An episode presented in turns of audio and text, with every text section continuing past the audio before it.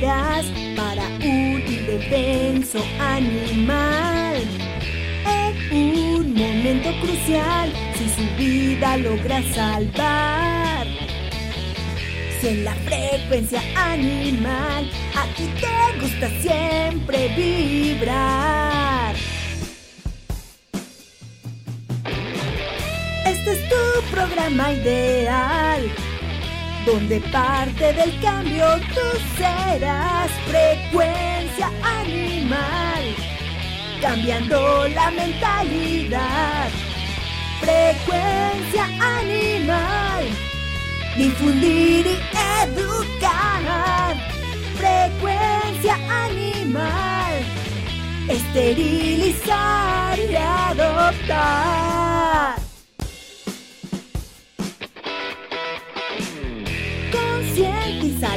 Del respeto y rescate animal. Gracias por participar en este tu programa semanal. Frecuencia animal. No te quedes ahí. Vamos a actuar para este mundo mejorar.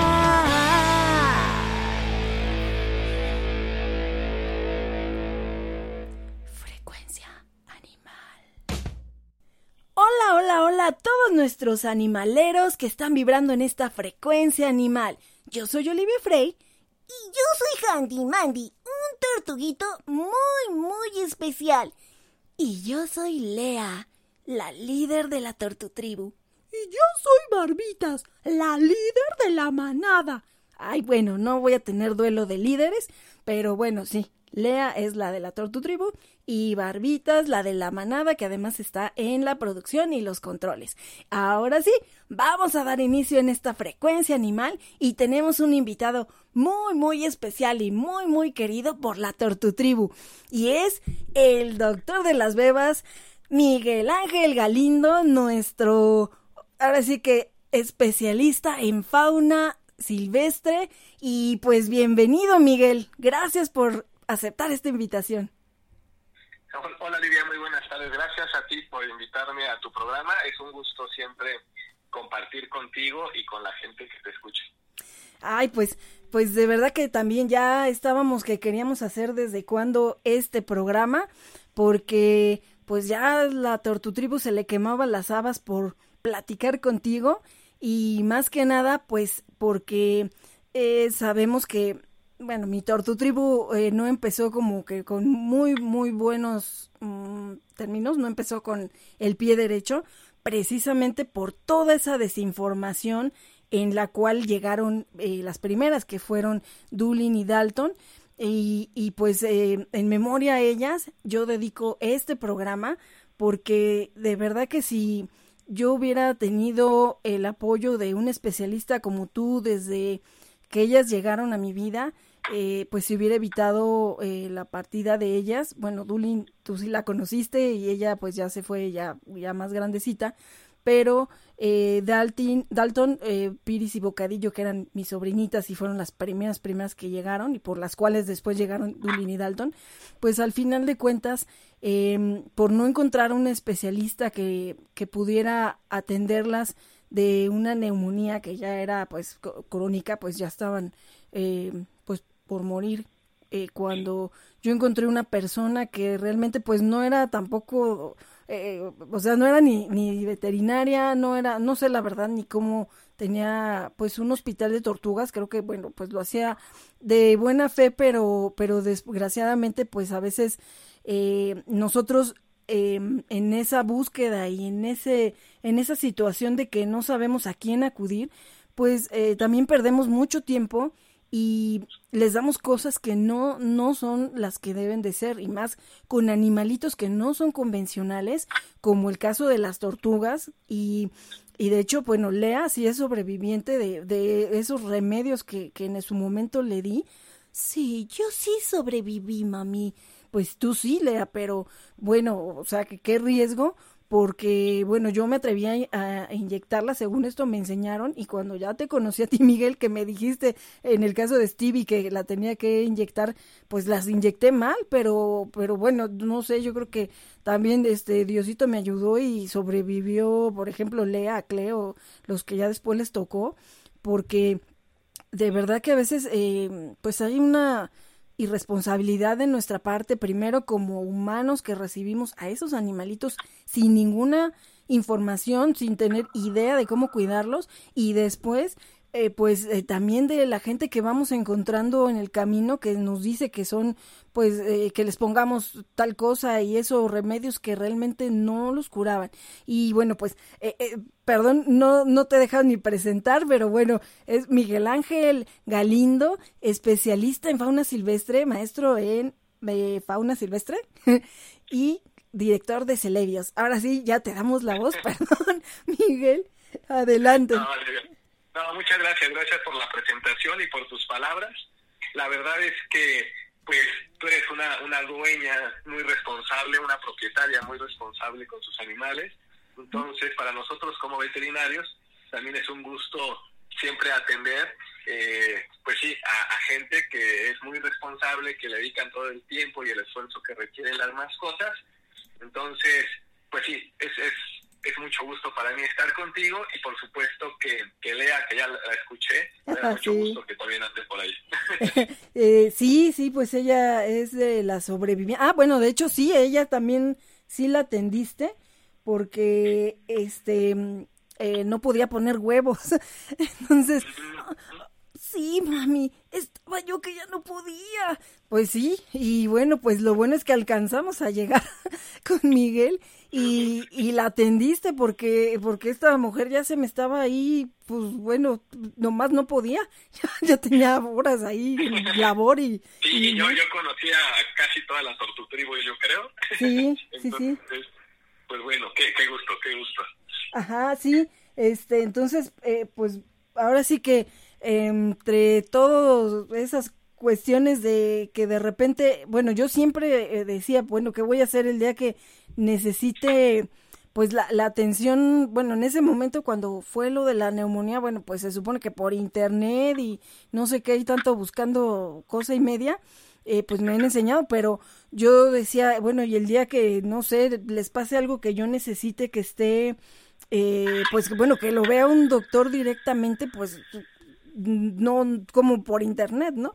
Eh, y, y, la verdad, pues eh, después de la pérdida de mis niñas, yo traté de, pues de seguir buscando, ¿no? Porque, porque decía, bueno, la persona que aparentemente me había enseñado a curarlas, pues no estaba ni aquí, no vivía allá en México. Entonces, eh, todavía, yo conocí dos personas que fueron pacientes, bueno, humanos que les llevaron a sus tortugas y, y, pues la verdad no sé también ni cómo las curó, ¿no? Pero eh, pues bueno, eh, incluso yo fui a inyectarlas, o sea, porque me dijo ayúdales, como yo era la que las inyectaba, pues ellos no saben, les da miedo, ayúdeme y ve a inyectarlas, ¿no? Todavía fui, o sea, andarla haciendo de, de ahí poniendo inyecciones y, y la verdad, qué riesgo, que digo, gracias a Dios que, que no las maté, entonces, este y bueno, sobrevivieron, pero de todas formas, pues eso de andarle jugando a ver si encontramos o no a la persona que, que sí nos diga cómo cuidarlas, es un, es un riesgo, ¿no? Y la verdad que ahorita, o sea, yo asumo esa irresponsabilidad que en su momento fue. Y, y también pues el hecho de que, bueno, eso fue hace 15 años, ¿no? También no, aunque ya estaba en internet y pues ya tenía un acceso, eh, pues a veces como que pues yo todavía no estaba mucho en, en, las redes animaleras y eso apenas, de hecho pues ellas eran mi primer contacto con tener un animalito por fin en mi casa. Entonces, eh, eh, pues bueno, fue una bendición haber ido ese curso que, que afortunadamente me enteré y fui y fue donde te eh, conocí y ya no te solté, ya no te soltó tampoco la tortutribu. Entonces, de verdad que, que mm, pues bueno, platícanos de dónde te nació esa motivación para dedicarte a la fauna silvestre. Sí, claro que sí, Olivia. Pues fíjate que cuando entré a estudiar la carrera de veterinaria, que también ya tiene sus bastantes ayeres, eh, justamente, eh, pues lo más común era que los médicos atendieran perros y gatos y animales de producción. Es como lo que, lo que es habitual. Sin embargo, ya era muy común, esto te está hablando de, no, pues ya hace muchos años, como del 2000. eh, sin embargo, cada vez tenía más gente estos animales de compañía no convencionales, tanto reptiles, aves, como algunos pequeños mamíferos. Y no había realmente como una opción justamente para de médicos veterinarios que se hubieran enfocado en esas mascotas no convencionales, en esas especies de las que te estoy platicando. Entonces, eh, pues empecé a investigar un poco, empecé a ir a cursos. El primer curso que fui fue un curso justamente de reptiles, yo como estudiante todavía, sí. en el cual pues justamente me, me fue mi primer acercamiento. Nunca había visto uno antes, más que en la tele, ahí por primera vez entendí que, que son de sangre fría, como se dice comúnmente, entendí qué significaba todo eso, todas sus características anatómicas, que, varían un poco de, los mamíferos y me encantaron. Entonces, a partir de ese momento dije, bueno, pues si no hay como muchos veterinarios de reptiles o de fauna, pues ¿por qué no enfocarme en eso? Y a partir de ahí, pues ya, a la par de cursar la, carrera de medicina veterinaria, eh, pues iba a herpetarios, a aviarios, a justamente ejercer la medicina veterinaria, a veces con muchos mentores médicos que ahí me enseñaron poco a poco y a veces, muchas veces, siendo autodidacta, porque justamente no había todavía una cultura tan grande de la medicina veterinaria en esas mascotas, que afortunadamente ahora ya, ya existe y ahora ya hay personas, muchas personas a las que se les puede preguntar y también ya con el internet pues tenemos fuentes de información muy confiables, no como aquel entonces donde tú platicas que uno buscaba, pero pues podían aparecer páginas personales donde cada quien escribía lo que quería, como sabía y como le había ido bien, pero esa es la información que nosotros, si poníamos en Google, obteníamos. Ahora ya hay un montón de fuentes confiables, pero siempre hay que verificarlo, por supuesto, ¿no? Ah, así, y, y precisamente así como lo mencionas, buscando esa información fue que yo di con Hospital de Tortugas en México. Entonces fue cuando dije, ¡Ah, qué bueno que hay un hospital. Pero bueno, pues ya tratando de conseguir el contacto de la persona que, que pues, se supone tenía el hospital, eh, ya fue cuando me dijo que ya no estaba aquí, ¿no? Pero em, pues eh, yo me quedé con esa información en ese momento, lo demás pues todo precisamente como dices, eran páginas personales donde eh, sí conocí de hecho a otra chica que también tenía a sus tortuguitas, entonces pues bueno, ya igual ponía la información que ella pues iba imaginando, ponía las fotos de su tortuguero y eso, pero, pero pues obviamente hasta ahí y, y, lo que tenía uno luego más práctico era ir al acuario clásico donde las vendían, o bueno, creo que ahorita ya está un poco más regulado esa situación, pero eh, yo me acuerdo que, bueno, en su momento también llegué a ir a un acuario así con mis niñas y los ojos ya bien inflamados. Este, ay, no, pues es que hay que darles el aclarador de ojos y ponerle.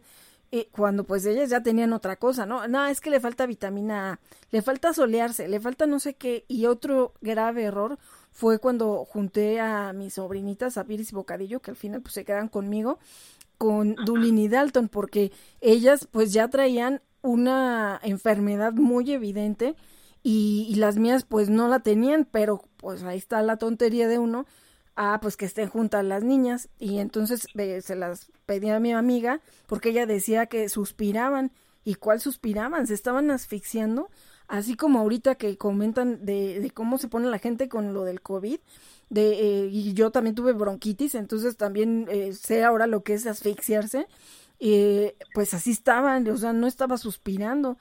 ahí viene toda esa, pues, este, falta de información que, que pues ella podía seguir diciendo que le suspiraba a Bocadillo y Bocadillo se estaba muriendo.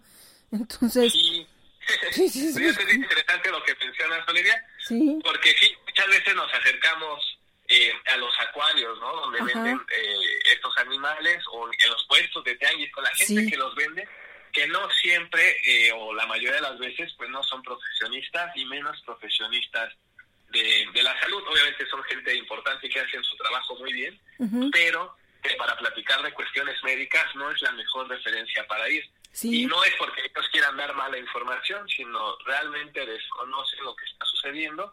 Pero, por ejemplo, en ese caso que tú mencionas, que sirve como un ejemplo perfecto, eh, cuando uno va a esos lugares por el aclarador de ojos o para preguntar por qué se le cerraron los ojos a mi tortuga, porque esa es la, la cuestión que a uno le surge, ¿no? Sí. La pregunta, eh, pues uno va ahí al, al acuario y justamente para ellos eh, pues es vender el aclarador. Sí. Eh, eh, no es una, una solución real.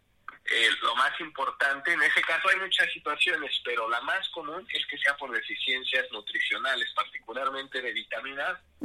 Lo que sucede ahí es que por esa deficiencia de vitamina A, los párpados se dematizan, que quiere decir que pues que se llenan de agua, entonces se ven como si estuvieran hinchados, inflamados, Sí. y eh, pues de, por eso se cierran y después se complica porque dejan de comer y también pues la mucosa de los pulmones deja de funcionar y se complica que no, con neumonía. Es un problema complicado, pero la forma de tratarlo mínimo de manera inicial Sí. pues no es con el aclarador, sino es justamente con cuestiones que tienen que ver suplementación de vitaminas, principalmente de la A, como te decía, Sí. pero bueno, eso ya justamente se tiene que decidir según el caso, según la tortuga de la que se trate. Pero incluso un médico veterinario sin experiencia en reptiles a lo mejor podría pensar que es una infección. Y es algo que no se cura con antibióticos, los párpados inflamados, Sí. es una cuestión nutricional la mayoría de las veces, pero bueno, se tiene que revisar. Entonces, en ese sentido, eh, pues también dentro de los médicos veterinarios hay diferentes especialidades. Por ejemplo, en mi caso, yo soy médico veterinario de fauna, pues yo no haciendo perros ni gatos, ni soy el mejor para hacerlo.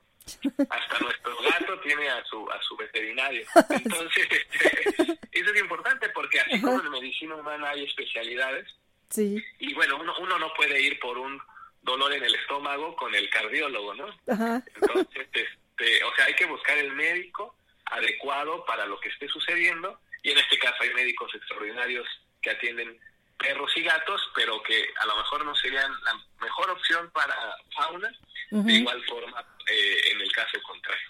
Eh, eh, Sí, eh, exactamente, porque, por ejemplo, también eh, me pasó apenas con el caso de la Jaina, que comiendo, pues, este, Annie le mordió el ojo y yo pensé que se lo había sacado, entonces, igual, pues, eh, porque además también déjenme decirles que estamos bien orgullosos de Miguel porque él ya trascendió fronteras y él ya ha dado cursos fuera de México, no solo en América, también en Europa, entonces, pues, eh, precisamente por todo ese crecimiento profesional que él tiene, eh, pues ya no atiende a las bebas. Entonces, esa vez nos quedamos así como de, ay, Dios mío, ¿y ahora quién podrá ayudarme? Así como el chapulín colorado. Y, pues además era un sábado en la tarde eh, y, yo empecé a verle el ojo a la jaina cuando la saqué del agua que estaba comiendo. Entonces, porque además yo, o sea, ya cuando se quieren morder o algo, pues eh, ya ve uno cómo están ahí brincando, haciéndose de un lado para otro, porque ellas comen en unas tinas, no en la pecera. Entonces, pues por eso sí las estoy viendo a ver qué come cada una y cómo comen. Y, y ya sé cada una en qué orden entra a comer. Entonces, pues, la jaina casi siempre entra al final porque es como la limpiadora de lo que dejan en el fondo. Y, y pues se me hizo raro cuando la saco y le voy viendo el ojo así, dije, pero si la metí al agua y no lo tenía así. Y, y bueno, ya creo que fue por eso, se le haber pegado alguna tortugueta en la cabe, en la, en los ojos. Y entonces, pues así como sábado en la tarde, ¿a, a dónde acudo, no? Porque pues emergencias de, de la manada, pues ya sé a dónde, ¿no? Eh, 24 horas. Pero dije, pero, pero to- mi- mis niñas, entonces pues eh, afortunadamente me habían dado por allá el, el contacto hacía tiempo previendo eso precisamente que ya no te teníamos como doctor. Y, y entonces pues eh, ya tenía por ahí un contacto y dije pero a ver si me contesta porque no me conoce y pues igual si ya cerró o algo no y sí afortunadamente pues me dijo que sí. Y pues ahí voy corriendo con mi escuincla, que cada vez se le iba poniendo el ojo peor, o sea, yo sí ya esperaba lo peor. Y, y entonces, pues bueno, ya, eh, ya la llevé y todo. eh, y bueno, pues eh, afortunadamente, pues ya encontré quien de manera presencial la pudiera atender.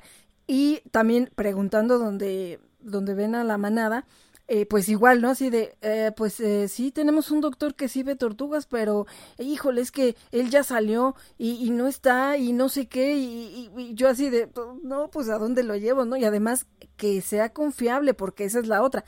Después de que ya padecí lo que padecí con la primera parte de la Tortutribu, pues obviamente que eh, yo sí decía, pues es que si no es Miguel, nadie más toca las bebas, ¿no? Pero yo, yo decía, pues este, pero pues si él ya no está, ¿por qué? Como a quién se las llevo, ¿no? Entonces, eh, eh, sí es un, un tema que a veces es muy difícil. Por ejemplo, ¿cómo podemos, a lo mejor no en el momento de decir, ah, bueno, ya sé que él va a ser mi doctor de emergencia para para mis, mis eh, animalitos que no son convencionales. Eh, pero, ¿cómo recomiendas tú que pudiéramos ir calando, se puede decir, más o menos, a, a, un veterinario que por ahí te dijeron, no, pues él es especialista y a lo mejor no lo vas a llevar a una emergencia, pero sí llevas como a una revisión o algo? ¿Y, y qué, qué puedes tú ir ahí medio notando para, para ver que, pues que pueda ser de confianza, ¿no? Que, que sí medio se note que sí tenga algo de, experiencia en el manejo. Sí, eso es bien interesante porque sí, también debe de haber una relación de mucha confianza entre el dueño, el dueño de la mascota y el médico veterinario, porque pues debe haber completa sinceridad justamente para poder llegar a un diagnóstico y que se haga un tratamiento adecuado y obviamente pues debe de haber muy buena comunicación para que se llegue a buen fin con eso. Por ejemplo, hay varias cosas que uno puede observar con el veterinario. Para empezar, a veces suena raro, pero pues debe ser un médico veterinario con cédula profesional, ¿no? Eso es indispensable y sin importar eh, la especie de la que esté tratando o, los pacientes que esté tratando. Eh, entonces, primero que sea un médico veterinario pues titulado y posteriormente ya para saber si, si es el mejor o no médico o el médico adecuado para atender a tu mascota, uno lo va a notar porque tú no me dejarás mentir.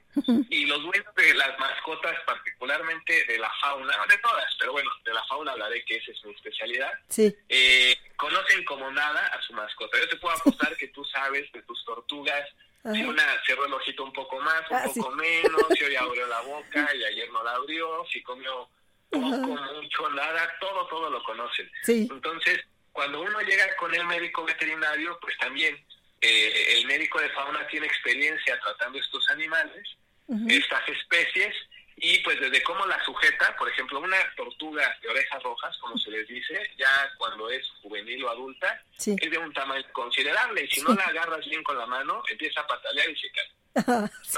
Entonces, eso, eso pues hablaría de que no, no hay buena práctica o antecedentes o experiencia con esa especie.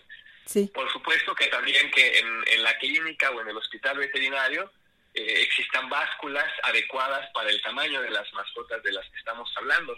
Porque si hay una báscula, eh, por así decir, como de piso, eh, puede ser para perros, báscula a lo mejor como si se fuera para bebé, pues puede ser para perros pequeños o para gatos, pero esas básculas no van a servir para una tortuga, para un canario, para un cuyo, se requieren eh, básculas para tener los pesos exactos de esos pacientitos. Entonces también un médico veterinario que se dedica a atender esas especies, generalmente, eh, pues tiene ese tipo de, de, instrumentos y ese tipo de, de, material para atender como se debe a estas mascotas. Entonces ah. esas podrían ser algunas cosas. Por supuesto que pues depende cuánto sepa el dueño también, porque... Ah, un veterinario experimentado, a lo mejor desde el inicio te puede decir, ah, mira, tu tortuga es hembra o es macho, ¿no? Nada más con verla. Sí. Eh, entonces, todas esas son cosas que muchas veces el dueño ya sabe y que también, pues, el veterinario debe de saber. Y, y cuando coinciden, pues es cuando ahí ya se rompe el hielo, por así decir. Sí. Y, y, ya se lleva a cabo una, una buena consulta. Obviamente todos los veterinarios somos diferentes, entonces pues siempre hay que confiar en el médico veterinario de inicio y, seguramente eh, haremos nuestro mejor trabajo y daremos nuestro mayor esfuerzo para que las cosas salgan bien, ¿no? Hablando de médicos veterinarios, pues profesionales y éticos. eh, sí, esto es bien importante lo que comentas porque también digo, eh, pues bueno, la mayoría de los veterinarios con los que he tenido que llevar atención a, en general, bueno, a los peludos o a, las bebas, eh, pues bueno, me han tocado éticos, pero también hay algunos que de repente, pues por, por no decir que no saben o por no perder el cliente, que eh, de repente, pues, ah, sí, sí, bueno, no sé qué, y sí, yo también, bueno, eh, pues ya siendo mamá tortuga de varios años, pues también calo desde que veo cómo los agarran, ¿no? Y, entonces, a veces también eh, hay personas que luego, también en esa búsqueda en internet, a veces pues me encuentran y me preguntan, ¿no? Obviamente yo siempre, siempre los refiero a que se busque un especialista porque luego me preguntan, ¿qué le puedo dar? No, no, a ver, espérame, yo ya pasé por ahí y, y, yo no te puedo decir, este, o sea, ni primero ni qué tiene, porque yo no soy especialista. O sea, yo desde mi experiencia, pues ya yo, yo puedo ver si, si están eh, raras o algo mis tortugas, ¿no? Pero de ahí a que yo ya le haga un diagnóstico, ¿no? Así de, ah, sí, ya sé, tiene tal, tal, tal cosa, pues no. Le digo, entonces, eh, de hecho, pues yo si las veo raras, o sea, ya si veo que que sí es algo muy, muy así, bueno, pues es cuando a veces te mando un mensajito, ¿no? Y te pregunto alguna cosa como para ver si a lo mejor si es algo de, de, que me tengo que ya ir corriendo a buscar quién las atienda o a lo mejor pues nada más es una cuestión, no sé, de algo temporal, ¿no? No sé, pero si hay personas que de repente sí eh, hacen una publicación o en redes y qué le puedo dar a mi tortuga porque está así y así. Eh, digo, a lo mejor yo nada más en lo que puedo sugerir, pero siempre les digo, busquen a, un médico especialista y ya les irá dando más información porque además pues ya ellos van a ver a su a su tortuga o a su animalito de compañía personalmente este, pues a lo mejor nada más les digo, ah, sí, mira, pues los tienes que tener así, con esta temperatura, mm, más o menos así, y pues dales de comer esto y ya, pero trata de que te los revisen para ver si están en buenas condiciones. Entonces, también, eh, por ejemplo, pues, bueno, eh, de hecho, eh, por ahí había una consulta de alguien que tiene o se encontraron una quinosternón y bueno, pues yo ya tengo por ahí una experiencia con, con antes de que a, mí me dieran en adopción a, Burbuja y al Vago, que son quinos, este, pues el Vago se escapaba. Era un escapista y una vez se les perdió un mes a las personas con las que vivía antes. Hasta que ya el señor apareció en la cocina, tras la señora que estaba cocinando. Entonces, pues yo ya les había dicho, pues de hecho por esa por esa chica llegaron varios, entre ellos eh, Lea y Cleo también. Ay, sí, sí, ya me acordé, mami. Sí, Lea. Entonces, eh, pues les dije, ¿saben qué? Pues dénmelos, ¿no? Porque si no lo saben bien cuidar o algo, digo, no porque yo fuera experta, pues apenas empezaba, pero pues de que se les estuviera saliendo el vago, pues mejor que me lo dieran. Entonces, cuando llegó conmigo, ya este pues estaban ahí en su pecera los cocugos, les digo yo, porque pues eran como cocuga y de repente un día pues yo estaba en el trabajo y mi mamá ya me avisó que oyó un ruido, porque yo tenía una tina abajo de las peceras donde estaban todas sus cosas de la comida y eso, y este chamaco se salió, no sé cómo se salió de la pecera y cayó ahí y ya pues mi mamá lo sacó y lo volvió a echar a la pecera. Entonces dije, a ver, aquí no me vas a empezar a, a empezar a hacer lo mismo, o sea, tengo que ver que qué es lo que no te gusta o qué. Entonces, eh, digo, ya después le puse una rejilla y todo, pero pues no sé cómo le hacía. Lo hizo creo que dos veces, casi cuando llegó. Entonces, bueno, ya después yo le puse una de esas como cuevitas de, pues esas que son como falsas cuevitas que, venden, eh, como tipo de tronco. Y bueno, el hombre ya se fue el más feliz y nunca se volvió a salir. Entonces, eh, aquí lo que me decía esta chica que también que su, su tortuga, bueno, según yo, parece ser que es niña, es que no, no me ha mandado la foto donde se vea bien la colita, ¿no? Pero, este, le puso una pecera muy, muy bonita y todo, pero pues ya ves que le ponen como la, la parte para que estén en seco, pero está pues muy corto de ahí el, el espacio para que él se pueda salir o ella se salga y el otro día creo que se le había salido, pero dice que la pecera está junto a la ventana. Entonces, dice, de milagro no se cayó, estamos en el tercer piso. Entonces, Sí, eh, entonces bueno, pues ya la encontró y ya la volvió a poner en la pecera, pero pues me decía que mejor sí se le podía buscar un, una adopción porque le daba le daba preocupación eso. Yo le comentaba lo del vago, ¿no? Pero eh, eh, digo, tú con tu experiencia, porque digo, sí, también luego uno puede decir así, yo le puse la cueva y con eso fue feliz. Eh, ahorita de hecho ya no tiene la cueva porque se rompió una de las cuevas, pero pues no se ha querido salir. Entonces, no sé, ahí por ejemplo, también digo, porque pues hay tortugas, pero de muchas especies, entonces de ahí esas subdivisiones también tienen diferentes, eh, no sé, estilos de vida o cosas así. Por ejemplo, eh, como que, bueno, lo más común son las de orejas rojas, pero así como entre los tipos más comunes de tortugas, eh, entre una tortuga de orejas rojas con una de las casquito, que son las quinos, ¿no? Y, no sé, una de concha blanda y eso, más o menos así muy ligeramente platicando eh, qué, qué diferencias podría haber, porque a veces a mí me dicen, oye, es que esta tortuga yo no sé si es de tierra o si es de agua. Ah, porque también, ¿no? Están las de tierra. Y de repente eh, me dicen, es que ya no sé si echarla al agua, yo la tengo en una tina o la tengo en, no sé, ahí la puse en el jardín. Y, y pues también ahí, ¿cómo pueden diferenciar? Porque a veces también por no saber si es eh, acuática o de tierra o las dejan en seco y se secan o las dejan en el agua y se vayan a ahogar, no sé, no sé ahí qué, qué puede pasar, ¿no? En esa ignorancia que podríamos tener de saber si se echan al agua o se dejan en la tierra. Pues mira, sí, no, de cuenta, podríamos a lo mejor agrupar así como, como en tres grandes secciones a las tortugas, o tres o cuatro. A ver, vamos empezando con las primeras, que serían las tortugas terrestres. Entonces, es hasta relativamente fácil darse cuenta cuando una tortuga es terrestre porque lo que pues la gente va a ver es que las patas de las tortugas son, se les dice como de tipo de elefante. Mm, Entonces son como cilíndricas y gruesas. Sí. En la base son planas, es como si fuera tal cual un cilindro. Así son las patas de las tortugas terrestres. Seguramente si alguien nos escucha y tiene una tortuga terrestre, estará viendo esto que les comento. Y si no, no podrá buscar una, una foto en internet para que vean de lo que les estoy hablando. Pero es relativamente fácil distinguirlas conforme esas patas se van haciendo más aplanadas Y, van creciendo el espacio que hay entre cada dedito de, la tortuga, va creciendo el espacio porque se va llenando de piel que le va a servir después como si fuera una aleta, ¿no?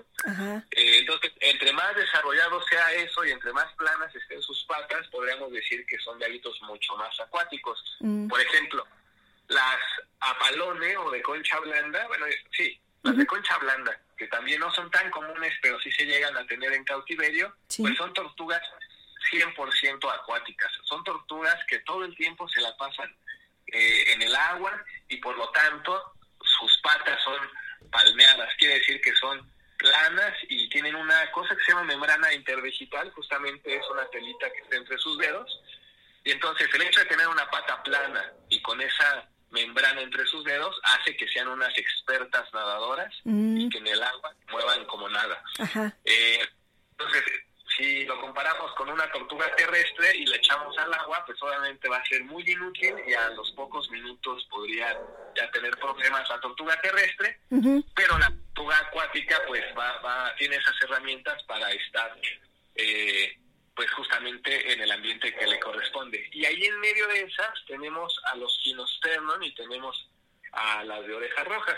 Ah. Por ejemplo, las de orejas rojas es una tortuga que es, yo diría que 80% acuática y, 40, y 20% terrestre, o sea, es semiacuática. Mm. Entonces, si seguimos hablando de la forma de las patas, pues sí coincide, que no es tan, tan aplanada ni tiene una membrana entre sus dedos tan tan desarrollada como las las de concha blanda, pero son bastante planitas y sí les sirven de aleta a las tortugas. Entonces, esas tortugas requieren tener mucha agua, pero también un lugar para salir, para solearse y para descansar del nado. Y ahora pasando a las quinosternon, a las casquito, esas son tortugas que son eh, igual semiacuáticas, pero con mayor predominancia a ser terrestres. ¿Qué quiere decir? Que ellas viven 80% del tiempo en la tierra y se meten al agua, pero no son tan nadadoras, más bien son eh, lugares muy bajitos donde ellas pueden caminar aún abajo del agua. Ujú. Eh, y esto podemos ver también en sus patitas. Sí. Sus patitas no son tan planitas como las de orejas rojas, pero obviamente no son de tipo de elefante como las de las tortugas terrestres. No sé si sí Ah. quedó más o menos claro, Lidia. Sí, sí, sí, no, y, eh, eh, sí, no, y entonces por ahí podría ser la respuesta de por qué el vago era más vago, o sea, eh, por qué querían pues salirse a explorar, ¿no? Porque de hecho es muy curioso, pero por ejemplo Kokuga y pues el vago Gary, ellos, eh, bueno, a Kokuga y a Gary los encontraron en la calle, o sea, eh, vale, alguien por ahí las encontró y ya los agarró, pero eh, bueno, el caso del vago, pues no se salió de su casa, andaba ahí de vago en la casa, ¿no? En la cocina, me imagino. Pero eh, entonces podría ser que por eso a veces se encuentran más, bueno, más perdidas las quinosternón, porque están buscando no estar siempre en el agua. Eh, sí, sí, sí, por supuesto. Tiene que ver muchas cosas. Ajá, Eh, uno es el lugar en el que se encuentran, por supuesto. Si están en un lugar cómodo, eh, pues no van a estar tratando de escapar. O sea, no es normal tener a un animalito de fauna silvestre que haya sido criado en cautiverio y se haya adquirido de forma legal y esté en buenas condiciones. No sería normal que esté tratando de escapar. ¿no? Si hay animales que tienen su instinto más arraiga- arraigado, por ejemplo, una serpiente, por mejor que esté cuidada, sí, si la dejas tapa el terrario o, o no bien fija la tapa, se va a escapar, ajá, ¿no? sí, Entonces, pero yo creo que en general un animal que se encuentre en buenas condiciones no está luchando todo el tiempo por escaparse. Entonces, pues deben de tener, hablando de reptiles, temperaturas adecuadas, todos los reptiles deben de tener un escondite, porque hay que pensar que los reptiles en la naturaleza son presas. sí, ¿no? En su papel en la naturaleza les tocó ser los, los buleados, ¿no? Sea, eh, sí, sí, sí. Entonces, ¿qué es lo que pasa con los, con los reptiles? Pues son presas de todo. Se los comen aves, se los comen mamíferos, pero además se los comen otros reptiles. Mm, Entonces, Sí. su instinto es cuidarse, su instinto es estar escondidos, es estar protegidos. Aunque los tengamos en casa, en un terrario, pues ellos no saben que no hay los, los miedos, los peligros que habían en la naturaleza. sí, Su instinto es de cuidarse, de, de guarecerse. Entonces, un escondite adecuado es fundamental y eso también ayuda mucho a que no estén tratando de escaparse todo el tiempo, eh, pues sí, las mascotas de su terrario. Entonces, ese podría ser un factor importante. Tiene que ver con el tipo de reptil o de tortuga que se trate, porque es lo que decíamos, ¿no? Si, si estamos poniendo una tortuga que requiere a lo mejor estar en seco y la ponemos en agua, pues a toda costa va a tratar de moverse de ahí, va a ah, tratar sí, de salir, de escapar o de buscar un lugar más adecuado a lo que ella necesita. En el caso de, de la casquito, sí, a lo mejor si es un lugar con pura agua, pues requiere un lugar con más tierra, entonces va a hacer todo lo posible por salirse y seguramente va a aparecer eh, escondida abajo del sillón o atrás del refrigerador. sí, Esperemos que justamente no abajo de, de la casa, como en este caso que me cuentas, hay que tenerlos lejos de la ventana, cualquier terrario siempre, por si las dudas, sí, ¿no? Ajá. Eh, pero sí, eso eso puede servir mucho. Tener un buen terrario puede servir mucho para que eh, pues estén menos estresados y no estén tratando de eh, escaparse todo el tiempo. Ah, fíjate, ahí como es esa la importancia de informarnos, de revisar antes de tenerlos. Bueno, a veces pues bueno, llegan porque nos llegan, no los esperamos, sino que llegan eh, por alguna situación.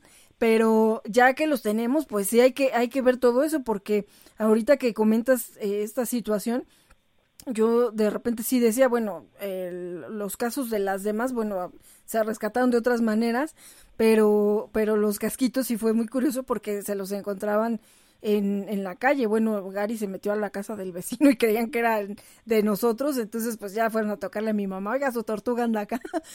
Y mi mamá no, fue a contar, dijo, no, no, no, a ver de acá todas, están todas completas. Y bueno, pues ya amenazaron que las iban a, la iban a tirar o no sé qué le iban a hacer.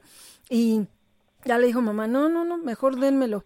Eh, bueno, ya vi que era niño el Gary y ya, pero este, pues ya después nos enteramos que sí eran como de tres, cuatro casas más hacia el fondo, pero la verdad es que pues no, no se las iba a regresar.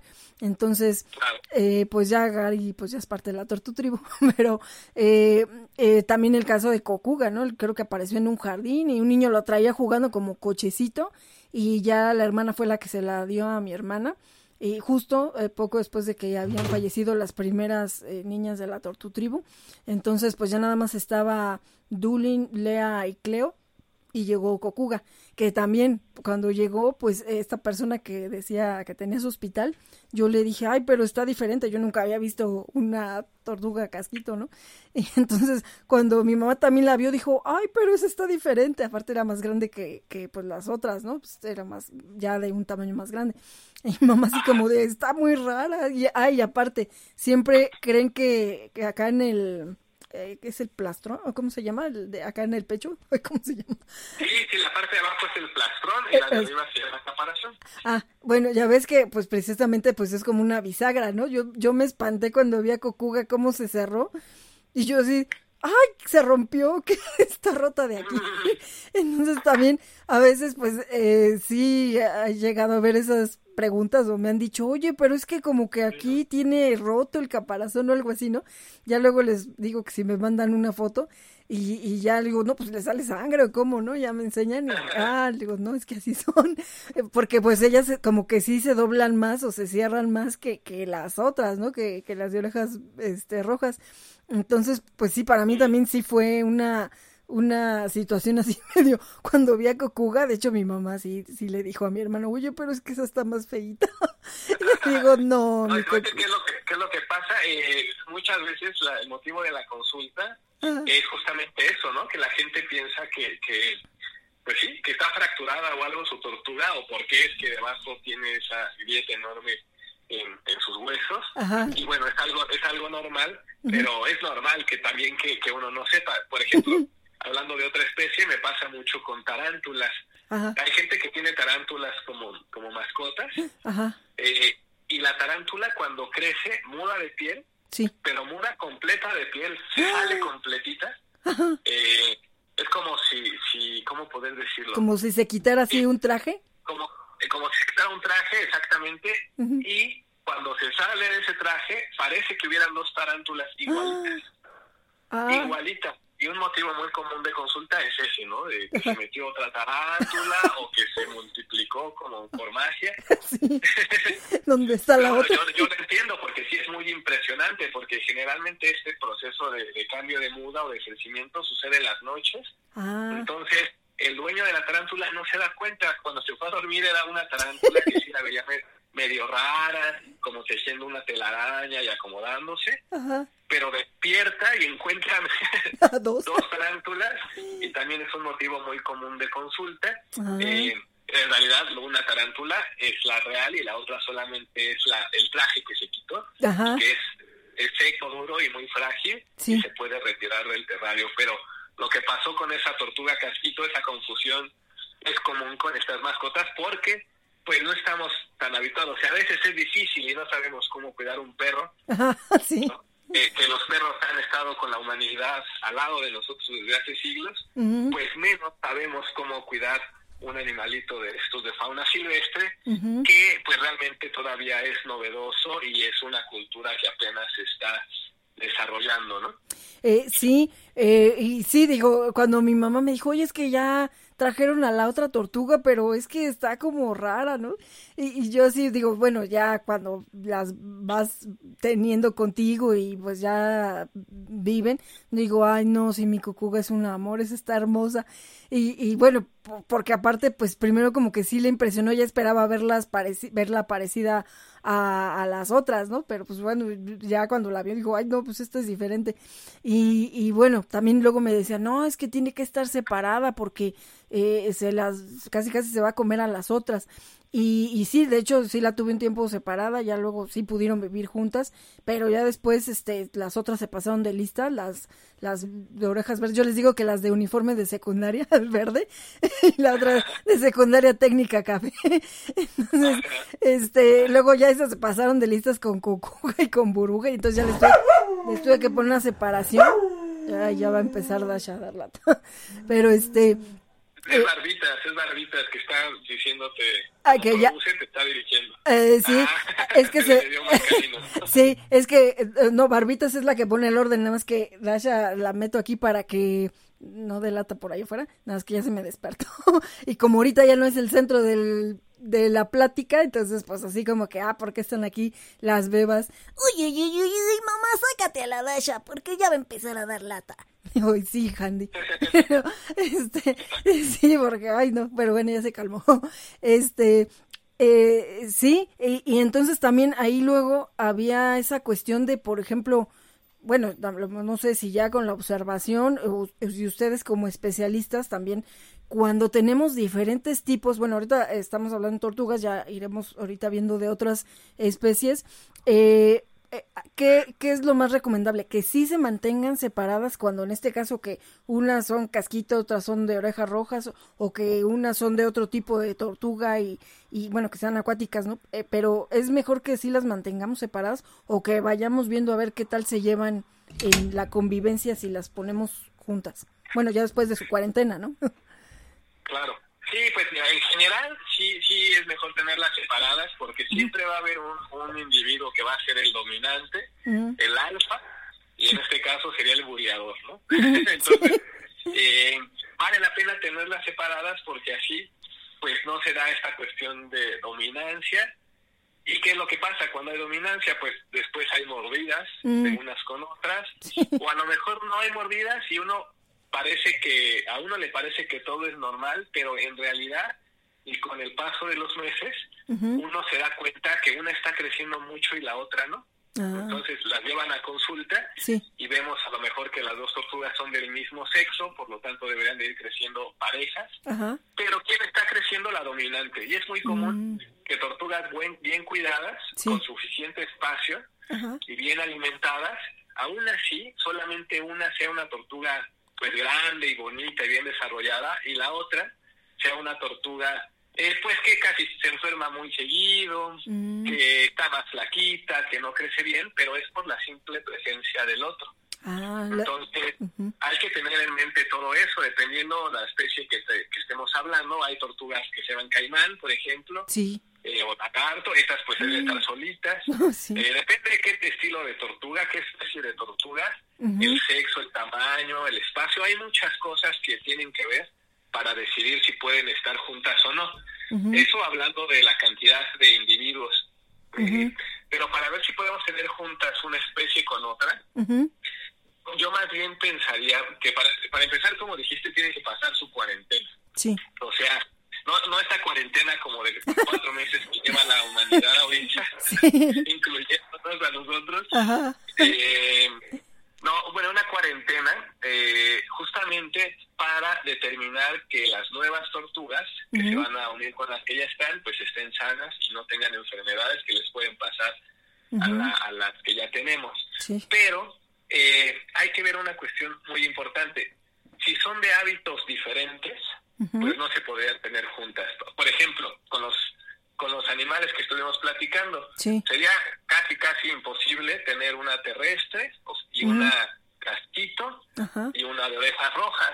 Sí. ¿Por qué? Porque son muy diferentes. La terrestre obviamente no requiere nadar, requiere tierra y obviamente un bebedero, pero no nadar. Ujú. ¿no? La casquito requiere agua, pero requiere también un buen espacio eh, de tierra para que pueda salir y esconderse y escarbar y estar ahí. Y el agua que puede tener es muy bajita, prácticamente con que eh, duplique un poquito la altura de la tortuga, o sea, cubra el caparazón y otra porción de agua igual. Ah, Con eso ajá. sería más que suficiente para una quinosternon, porque te digo que no son tan nadadoras, sino que más bien en la naturaleza Sí. en las orillas de los ríos y de los lagos y de las lagunas, pues se la pasan caminando debajo del agua y cuando quieren respirar, no Ah. nada, nada más estiran su cuello, sacan su cabeza, Ujú. toman aire, siguen caminando, entonces así tendría que ser su terrario. Ah, Y hablando de una tortuga de orejas rojas, Sí. pues necesita ser una pecera literal, necesitamos un terrario lleno de agua hasta, hasta arriba, eh, obviamente cuidando que no se vayan a escapar. También necesita tener un área de descanso, pero más chiquita y diferente a la de la tortuga casquito. Entonces, estos tres hábitats que te acabo de platicar, que les acabo de platicar, son Sí. diferentes para cada una. Si bien una tortuga casquito podría vivir si la echamos a vivir con, con las tortugas de orejas rojas, Ajá. ¿no? Y, y se esforzará por nadar todo el tiempo si no le queda de otra.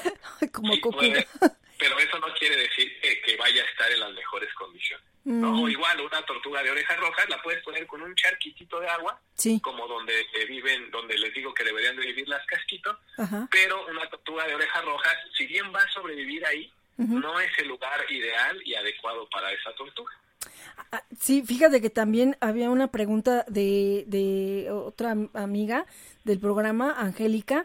Ella precisamente también tiene dos orejas, dos de orejas rojas y ya tienen 14 años, pero eh, dice que con el caparazón rompieron la tina donde estaban. No han estado en pecera, estaban en una tina, rompieron la tina y entonces pues prácticamente las tienen en la tina pero sin agua. Eh, y entonces también eh, les iba a, a comprar precisamente pues otra tina porque pues bueno no sé ella no no pensó como opción la pecera. Y decía que bueno que qué espacio requería porque pues sí ya están grandes. Yo creo que sí es del tamaño de Lea pues precisamente como Lea y Cleo así de ese tamaño Eh, al parecer los dos eran hembras precisamente lo que dices que una más grande otra más chiquita Um, no, no, no logré verle que, que el chiquito tuviera las uñas largas, entonces eh, yo, yo creo que las dos eran niñas, pero este, ahí, por ejemplo, ella me decía como de qué tamaño para dos tortugas, una, pues una tina, porque también dijo, pues les voy a comprar la más grande, lo bueno, pues si les puedes comprar la más grande que puedas, pues qué bueno, ¿no? Para que ellos tengan más espacio. Y me decía, pero se tendrían que ir al patio porque ya dentro de la casa no cabría la tinota.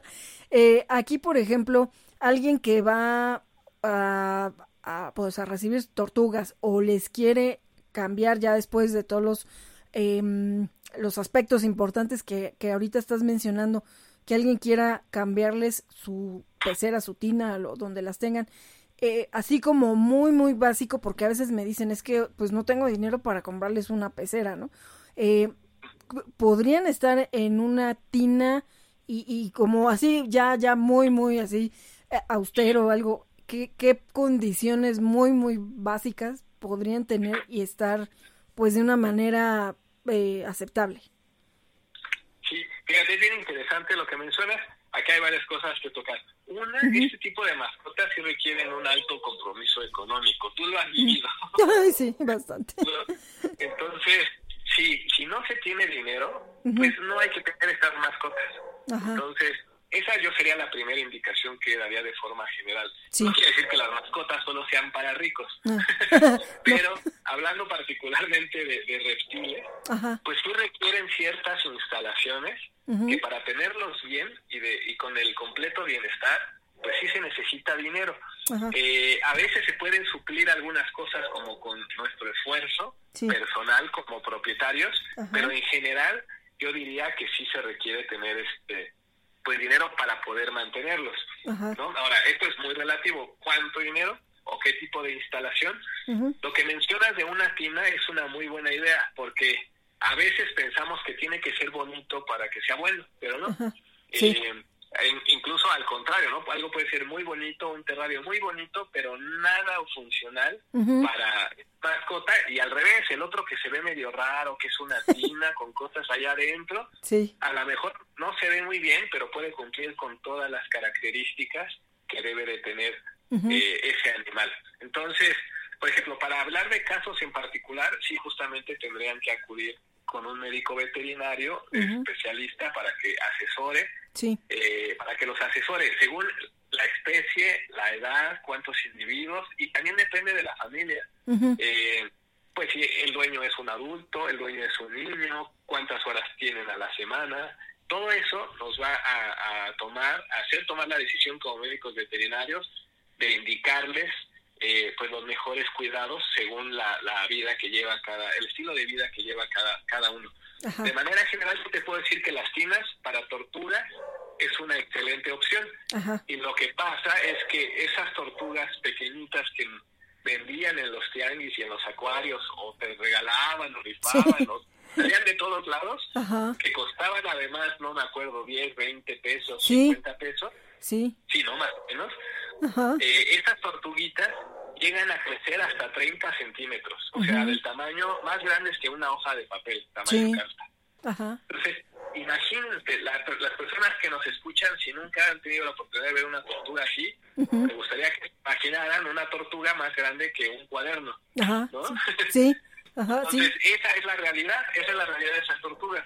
Entonces, lo que a lo mejor al inicio empezó con un pequeño tortuguero, eh, al final va a necesitar ser una tina, como lo comenta justamente la persona que, te contactó. Una tina es una excelente opción, puede ser una tina para interiores, o sea, una tina en casa, o incluso si te tienes jardín o azotea, pues ya se puede armar una tina que les funcione como alberca mm. eh, o, como lugar para nado, y, también la parte seca del suelo, de la tierra, para que las tortugas puedan estar ahí y poner un corral muy bonito. Entonces, no tiene que ser caro, una viltina puede funcionar acondicionándola de la forma adecuada. Lo importante ahí es que obviamente pues se cuide la temperatura del, reptil, se le dé una dieta adecuada, se asole también las horas necesarias, pero que sea una tina, más bien yo diría que es una excelente opción porque una tortuga de orejas rojas o todas las que son parecidas, las peceras de vidrio las rompen luego, luego, porque pues son súper fuertes, se avientan, se azotan, se pelean eh, y las pueden romper. Si rompen las de plástico, las de vidrio con mayor razón. Sí, también. Eh, sí, de hecho, eh, o a veces se comen el silicón, ¿verdad, Lea? Ay, mami, pues es que luego eh, no tengo que hacer y me pongo a estarle rascando al silicón. Pues sí, Lea. Ay, estos ya empezaron a hacer su esquema. No, esa no es una buena práctica, Lea. Muy mal hecho, Lea. Eso no, no, no. Sí, ¿verdad, Lea? Eh, Ay, ya no lo voy a hacer, se los prometo. Pues ya casi ni tiene silicón la pecera.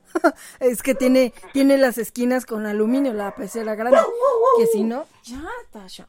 Que si no, este, pues ya se hubiera abierto la pecera. De hecho, una vez sí tuvo una fuga que casi me muero porque ya la había llenado y de repente ¿por qué esta agua ahí? Yo pensé que era agua que se había salpicado y cuál, tenía una fuga y ahí a sacar escuinclas del agua y a vaciar la pecera y estar buscando la fuga hasta que bueno ya por fin se pudo secar lo que le puse por fuera, traté de no ponérselo por dentro también por curiosamente estas niñas tan ociosas.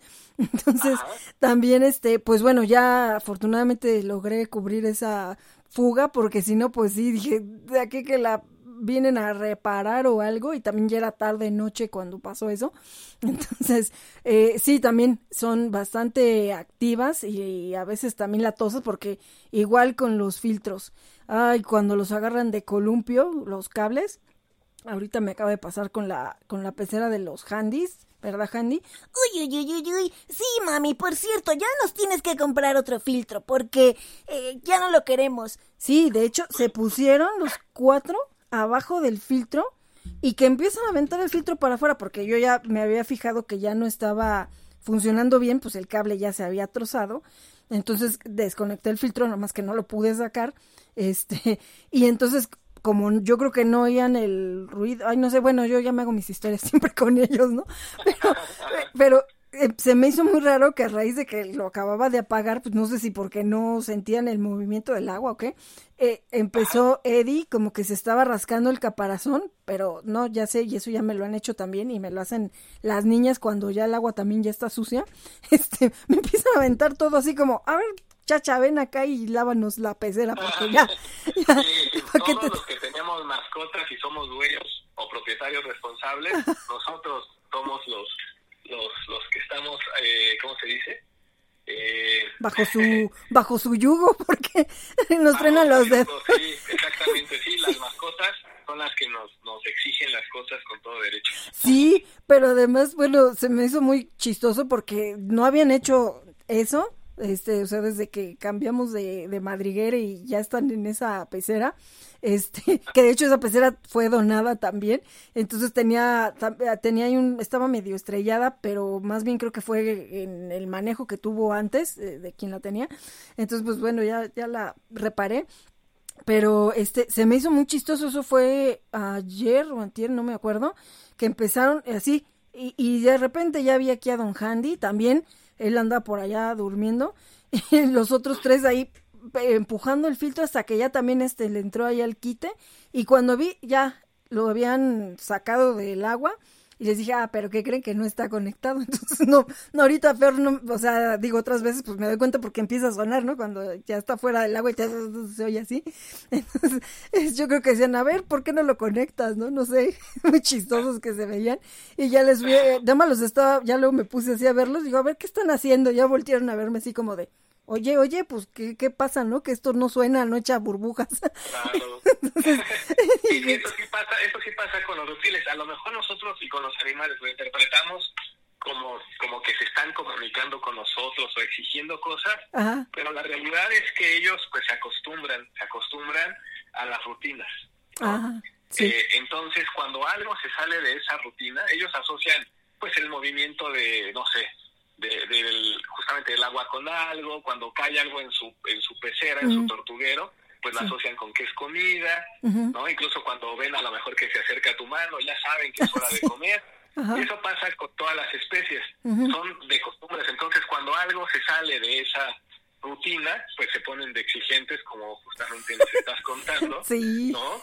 bueno, ¿qué pasa? ¿Dónde están mis burbujas, mi aire, el masaje, el hidromasaje que me Ándale. las Sí, su hidromasaje, porque es bien chistoso, como tienen un, una como piedra que les queda de mirador, porque además son los chismosos de la ventana, la pecera está este cerca de, de, la ventana, entonces ahí luego el duelo es con los peludos, porque apenas si les cabe ahí la cabeza para poderse asomar a la ventana, entonces pues ellos como quien se tienen primera fila porque pues como están en, en alto, están en la piedra y luego pues ya se van turnando ahí para la piedra y están ahí este de chismosos, entonces yo creo que sí, a veces pues no sé, Handy está ahí, la pata le hace así con el donde está saliendo el agua del filtro, entonces yo creo que así como que nuestro hidromasaje, de hecho sí es raro porque no oigo pues el sonido del filtro, está siento raro, entonces, pero, pero bueno, pues es que hay que ir a comprarles otro filtro. Entonces, es otro, otro asunto, ¿no? Pero, eh, pero sí, sí, sí, o sea, bueno, ya esa es la situación donde uno ya los va conociendo y ahora, por ejemplo, bueno, no sé, ya tienen adecuada su tina y, y pues con la, eh, la ubicación, pero también pues es muy importante la seguridad, ¿no? Porque mucha gente luego, eh, pues, no sé, los echa a la azotea y de repente resulta que andan gatos o también tienen al, perrito en la azotea o, tienen la tina de manera que el perro la alcanza y, y también eso es bien importante que, que también chequen, ¿no? Si tienen otras mascotas, de hecho es parte de lo que yo le había comentado a Angélica, que si tenía perros, pues también que viera si la tina la iba a poner o la iba a dejar sobre al nivel del suelo o la iba a poner sobre una base porque pues qué tal que sus perros ahí se echaban también el clavado al agua, ¿no? Entonces también es otra cosa. No, y por ejemplo, y, sí, los, los reptiles, ni los pequeños mamíferos, ni las aves, se llevan con los perros ni con los gatos. Aunque los veamos que de repente, bueno, es que mi tortuga sí convive con el perro, ¿no? Eh, es que se le sube, o el ave, ¿no? Es que el periquito se para encima del perro y hasta aparece su caballo y lo lleva y lo trae. Esto, eso no porque si bien sí, sí se pueden acostumbrar a vivir juntos, eh, pues los animales son instintivos. Sí. Todos los animales eh, pues tienen sus instintos naturales. Y a lo mejor el perro que es muy tranquilo y que se lleva muy bien con la tortuga o con el ave, en un momento que lo agarren de malas, por decirlo de alguna forma, pues va a responder con una mordida. Y esa mordida es probable que sea letal o muy grave para la tortuga o para el ave.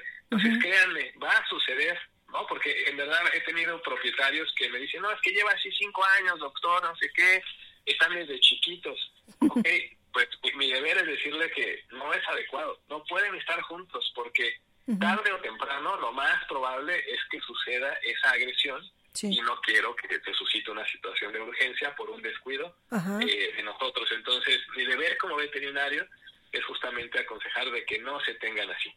Ajá, que tengan esa precaución, incluso también porque, eh, por ejemplo, tú también eh, atendiste a Stevie, que es la tortuguita que quedó así como este Michael Jackson sin nariz, porque igual eran dos tortuguitas que yo ya les había conseguido un adoptante y por alguna situación dejaron plantado al adoptante y después lo contactaron, pues sí, cuando las habían dejado en una azotehuela una rata mató a la otra tortuguita, Stevie sobrevivió, pero pues la, eh, la este, desfiguraron, ¿no? Bueno, le- la nariz, sus manitas.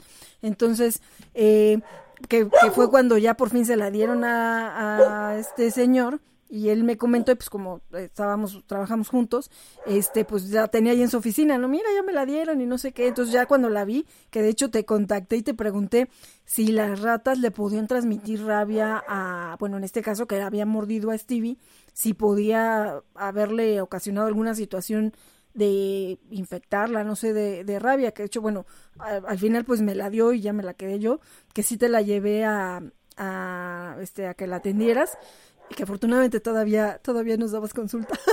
Entonces, este, eh, y, y bueno, ahí también, ah, porque he sabido de así algunos casos donde dicen, es que, eh, pues la rata se metió por ahí y agarró, pu- pues digo, no sé, a la tortuga o algún otro animalito así que se confiaron. Eh, ahí en ese caso, las ratas o animales de este tipo pudieran transmitirle en una mordida a un reptil o algún ave o así, este, eh, no sé, rabia o alguna enfermedad de ese tipo?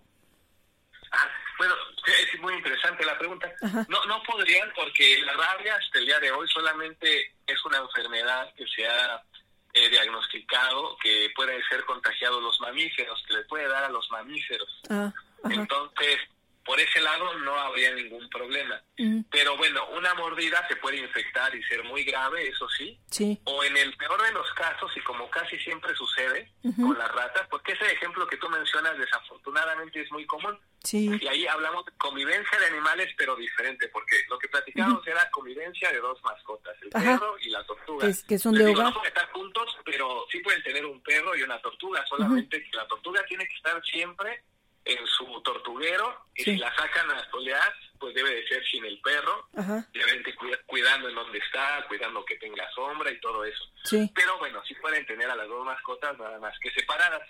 Hablando de ratas, Sí. eh, pues es como una es una es fauna nociva que, que habita en, en todos lados. ¿Qué es lo que pasa? Que los reptiles, hace ratito lo, lo mencionaba, son ectotermos o también se dice de sangre fría.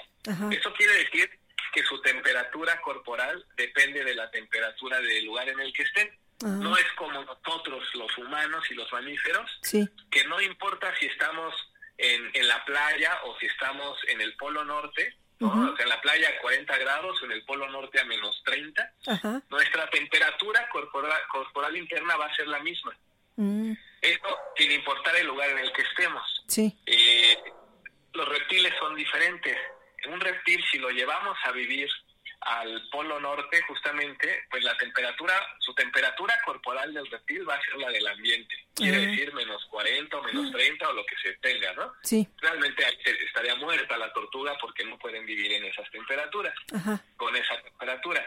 Sí. Eh, pero igual pasa hacia lo caliente. Si tenemos a la tortuga en la playa, Ajá. a 40 grados centígrados de temperatura, pues la tortuga va a tener en su cuerpo esa misma temperatura del ambiente.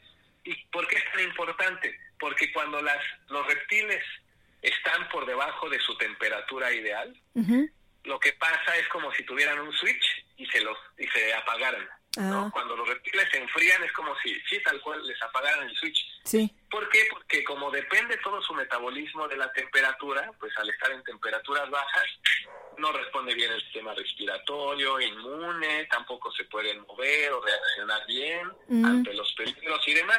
Sí. ¿Qué es lo que pasa? Que ahí es cuando llegan las ratas eh, con un animal que está pues muy frío, Sí. prácticamente no se puede mover ni defender, Ajá. por lo que les comento, entonces la rata puede sin ninguna pelea morder y morder y morder Oh. eh, a las tortugas y muchas veces y muchas amputaciones he hecho justamente por esa situación.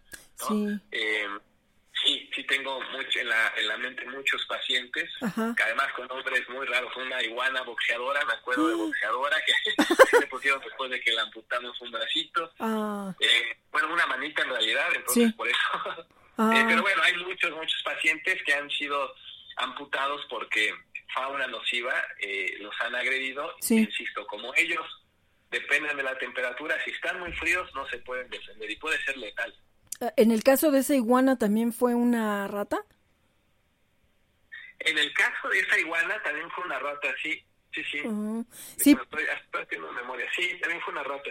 Ajá, porque eh, sí, también eso es bien importante que, que como dices, ¿no? Bueno, pa- o sea, si tenemos nuestro perro, nuestro gato, eh, bueno, ya a lo mejor tú tomas tus medidas de precaución con los que están en tu casa, pero los que son invasores, ahora sí que vecinos invasores que de repente, pues, este, por algo se meten, tú no sabías que, que andaba por ahí una, un- una rata, un ratón, entonces, pues, eh, sí hay que tratar de tener esa eh, seguridad para ellos en el lugar donde los tengamos, que, que sea siempre con una precaución, con una malla, con algo que sea anti, así que an- anti animales, este, pues, pues, invasores, ¿no? Que se metan ahí de repente, porque si no, también este, por ejemplo, eh, yo pues no les he terminado una, eh, el espacio ya donde va a estar después la tortutribu, pero eh, lo que traté fue de ponerles, primero, bueno, nadie llegaba, ni manada, ni tortutribu hasta que no estuviera techado el, el patio, tiene unos espacios de, pues de, de que circule el aire, pero traté que quedara lo más pequeño porque pues ahí, ahí mi idea es ponerle una malla porque igual Digo, aquí por la tortutribu hasta eso que no, no ha tratado de meterse ningún gato, porque pues este, bueno, no, la tortutribu sí, digo, la manada con los gatos nomás, ¿no?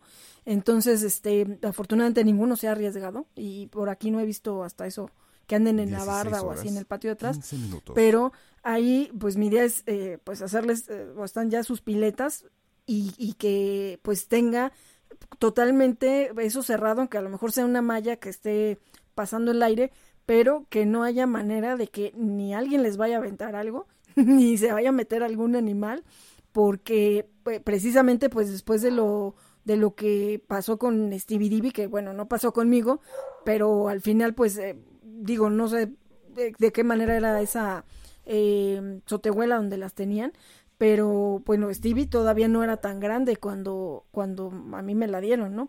Entonces, pues que, que anduvieran, no sé, ahí en, en la azotehuela y se metiera una rata, no sé de qué tamaño, para haber matado a la otra, eh, pues sí, sí es una situación de riesgo, ¿no? Entonces, eh, Y, y no te creas, Olivia, pero no, no tiene que ser una rata enorme ni una tortuga muy chiquita. ¿no? Como te digo, como Ajá, cuando están frías las tortugas, Mm, no se defienden. Entonces, no importa el tamaño de la tortuga ni de la rata, ahí va a haber una, una pérdida importante. sí, Entonces, yo siempre les digo a los dueños, a los propietarios de las mascotas, ajá, que cuando sacan a solear a su reptil o a pasear a su mascota, no es sacarla y dejarla, o sea, Ajá. va junto con el dueño. siempre. sí, Si es un reptil que sale a solear, pues también el dueño sale, ujú, igual en la sombrita y ahí se queda con él sí, y, y uno se pone a leer y lo está cuidando y lo está viendo y es parte de disfrutar a nuestras mascotas porque cambian mucho su comportamiento también en el sol y demás. A lo mejor es un buen momento para, eh, no sé, hablando de otras especies, Sí. darles un baño, ¿no? Mientras se asolean. O sea, ajá, hay muchas cosas que se tienen que hacer, pero por lo que estás mencionando, justamente creo que es muy importante eh, puntualizar eso, ¿no? Que sacar a pasear o a solear eh, a una mascota, particularmente de fauna silvestre, no significa sacarlo y dejarlo ahí, ujú, sino, eh, por un lado, tener una instalación adecuada, como dices, una Sí. malla es bueno porque las aves pueden pasar y se llevan a cualquier animalito pequeño También, que saquemos. sí. Ajá. Entonces hay que tener lugares adecuados y siempre, siempre estar al pendiente, Eh, como lo dice. Sí, de hecho, eh, también igual cuando luego que estoy lavando la pecera, antes pues las ponía en el jardín, eh, aunque está la, la barda y todo, eh, pues son trepadoras. Y bueno, cuando vivía Dulin, Dulin era de las primeras que, bueno, esta, ya cuando la veía estaba trepada en los sillones o eh, mi mamá tiene bambús hacia lo que es ya la barda hacia la calle y la, y la barda pues tiene unos eh, huecos que todavía tienen hay unos barrotes, pero eh, un día pues entre que yo lavaba la pecera, o sea, digo, las estaba viendo ahí, pero pues, andan como ahí todas corriendo de un lado para otro en una que volteo, de hecho yo siempre les digo es que no salen sin supervisión de un adulto responsable, así bueno yo, según, ¿no? Entonces, Sí, justamente. Ajá, entonces de repente, pues obviamente pues estaba yo ahí sola lavando la pecera, pues a veces, no sé, entra, sale mi mamá o mi papá, pero en una que volteo, pues precisamente, y también luego no me podía apurar, pues porque las estaba cuidando, entonces cuando me, cuando volteo veo a, a Bonnie trepada ya en el bambú, pero ya había llegado al nivel donde empezaba el hueco de la barda. Ay, la niña con la cabezota sacándola hacia la calle, digo, con el caparazón, como ella es, de hecho es la, creo que sí, ella es la más grande, eh, parece de guitarra su caparazón, este, e- ella no cabía entre los barrotes, pero la cabeza sí, y dije, ¿qué tal que pasa un perro por allá afuera o no sé, o alguien de maldad y, y le jala la cabeza y ya no sé cómo la alcanzo a ver y ahí voy corriendo como loca, digo, no, Bonnie, abajo.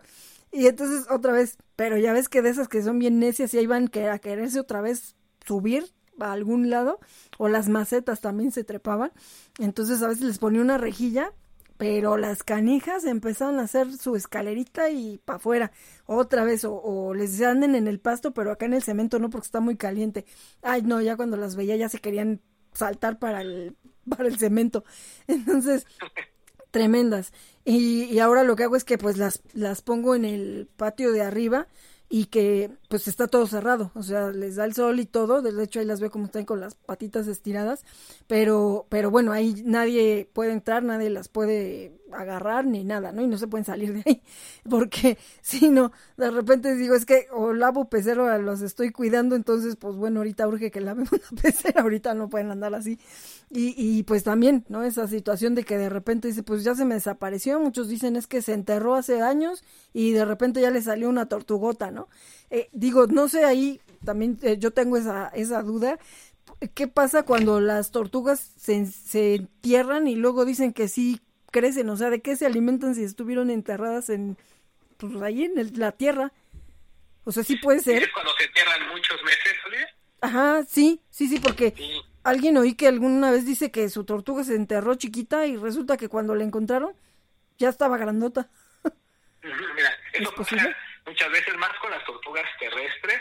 Y hay gente que las tiene en, en los jardines, ¿no? Como Ajá. que o las compran o se las regalan y dicen, ah, perfecto, la voy a dejar en el jardín. Sí. Y nunca más la vuelven a atender, ¿eh? Ajá, sí. nunca más. Me han tocado varios pacientes así Sí, que han sobrevivido gracias a que hay pasto y pueden comer pasto. ajá, eh, y gracias a que pues cae el sol y cuando hace frío hibernan. ¿Qué es lo que pasa? Sí. En la naturaleza, cuando hace frío, los reptiles hibernan. Por lo mismo que platicamos hace ratito, no son funcionales los reptiles cuando hace frío. sí, Entonces, no se pueden alimentar, no pueden digerir, no, no, no funcionan como les platicaba. Ajá. Entonces, cuando en la naturaleza, en los lugares donde ellos viven, hace frío, lo que pasa es que dicen, bueno, mejor voy a guardarme, que es hibernar, enterrarse debajo de la tierra, ¿para Ajá. qué? Para no gastar nada de la energía que tengo.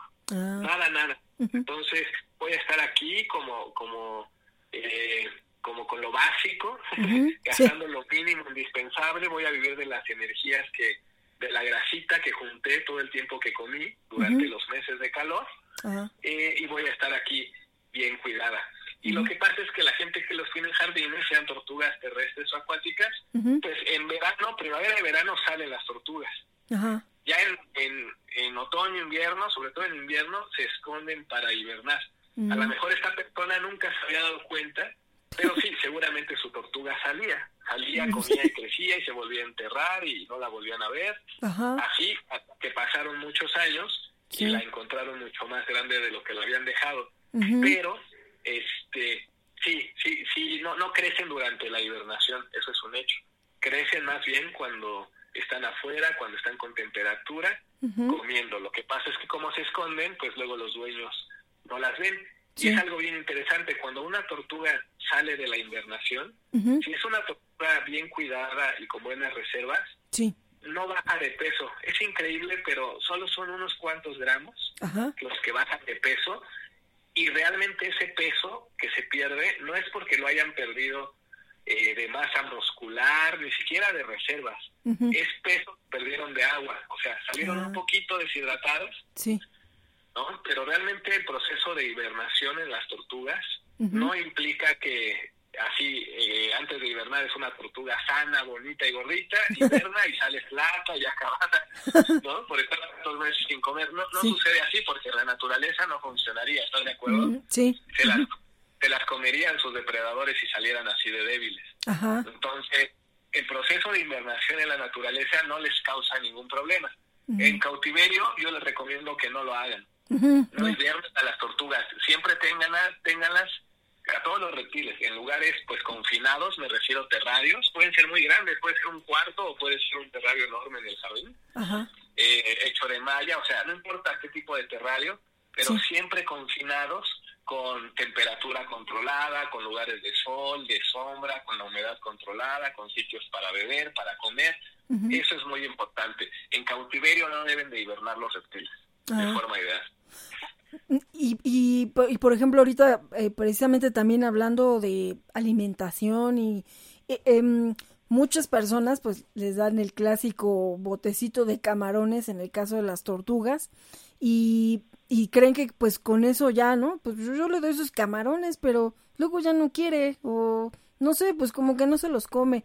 Entonces, eh, ahí, por ejemplo, ah, también luego me, me estaban preguntando que em, qué era lo mejor para que comieran, porque en el caso de Angélica que preguntaba del cuidado de sus tortugas, ella sí les daba, eh, les daba fruta, bueno, este, em, plátano, eh, lechuga y otra no me acuerdo qué otra cosa les estaba dando de comer. Eh, ya tenían 14 años con ella. pero, por ejemplo, ahí, ¿qué es lo ideal?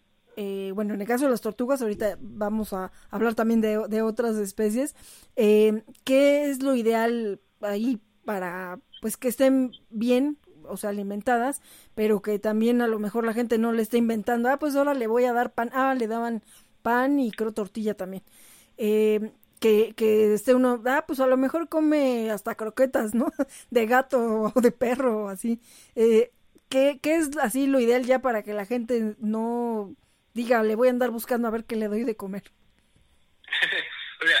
obviamente va a depender de qué especie de tortuga estemos hablando. Mm, Dentro de las tortugas tenemos algunas que son herbívoras, hay otras que son carnívoras y hay otras que son omnívoras. Entonces, pues ya es un amplio panorama, ¿no? Eh, justamente por eso la importancia de lo que platicábamos al inicio del programa, eh, acudir siempre con un profesionista, de preferencia un profesionista de la salud animal, o sea, un veterinario eh, de fauna silvestre, para poder hablar particularmente de la mascota en cuestión. Hablando de forma muy general, te digo que están esos tres grupos. Entonces, por ejemplo, las que son, hablando de dietas naturales, las que son carnívoras, pues básicamente se alimentan de otros animales.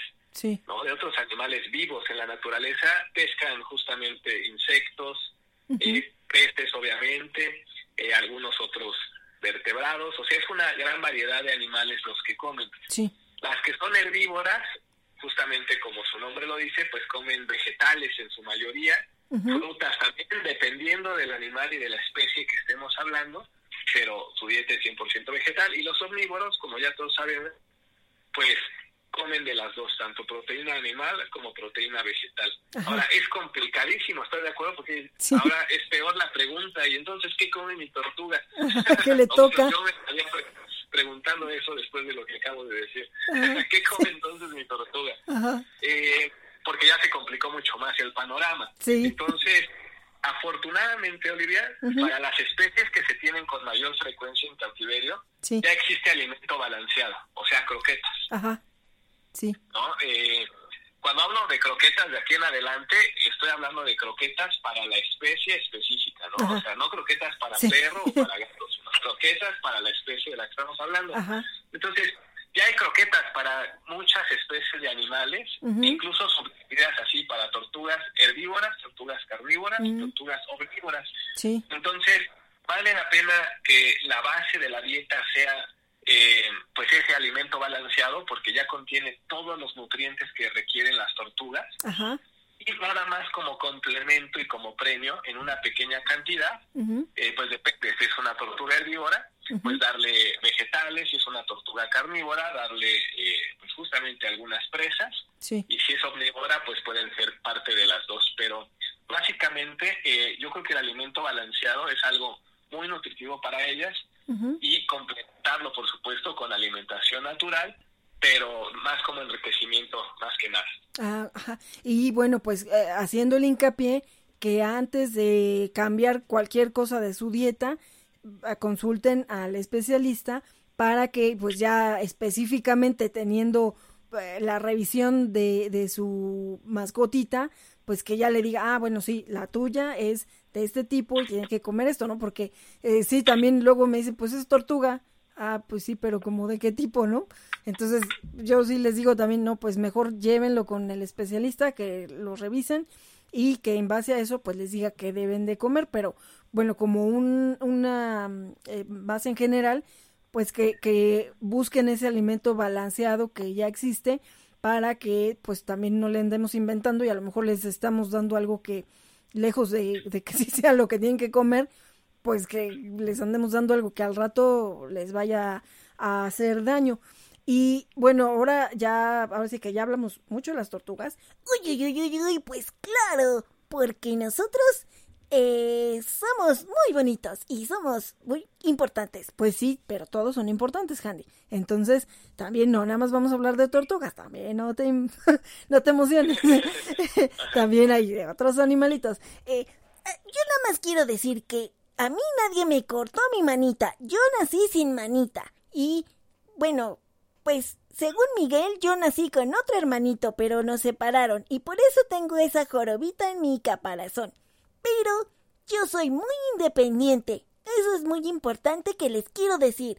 Cuando tengan un animalito que le falte algo, como a mí mi manita, no nos sobreprotejan.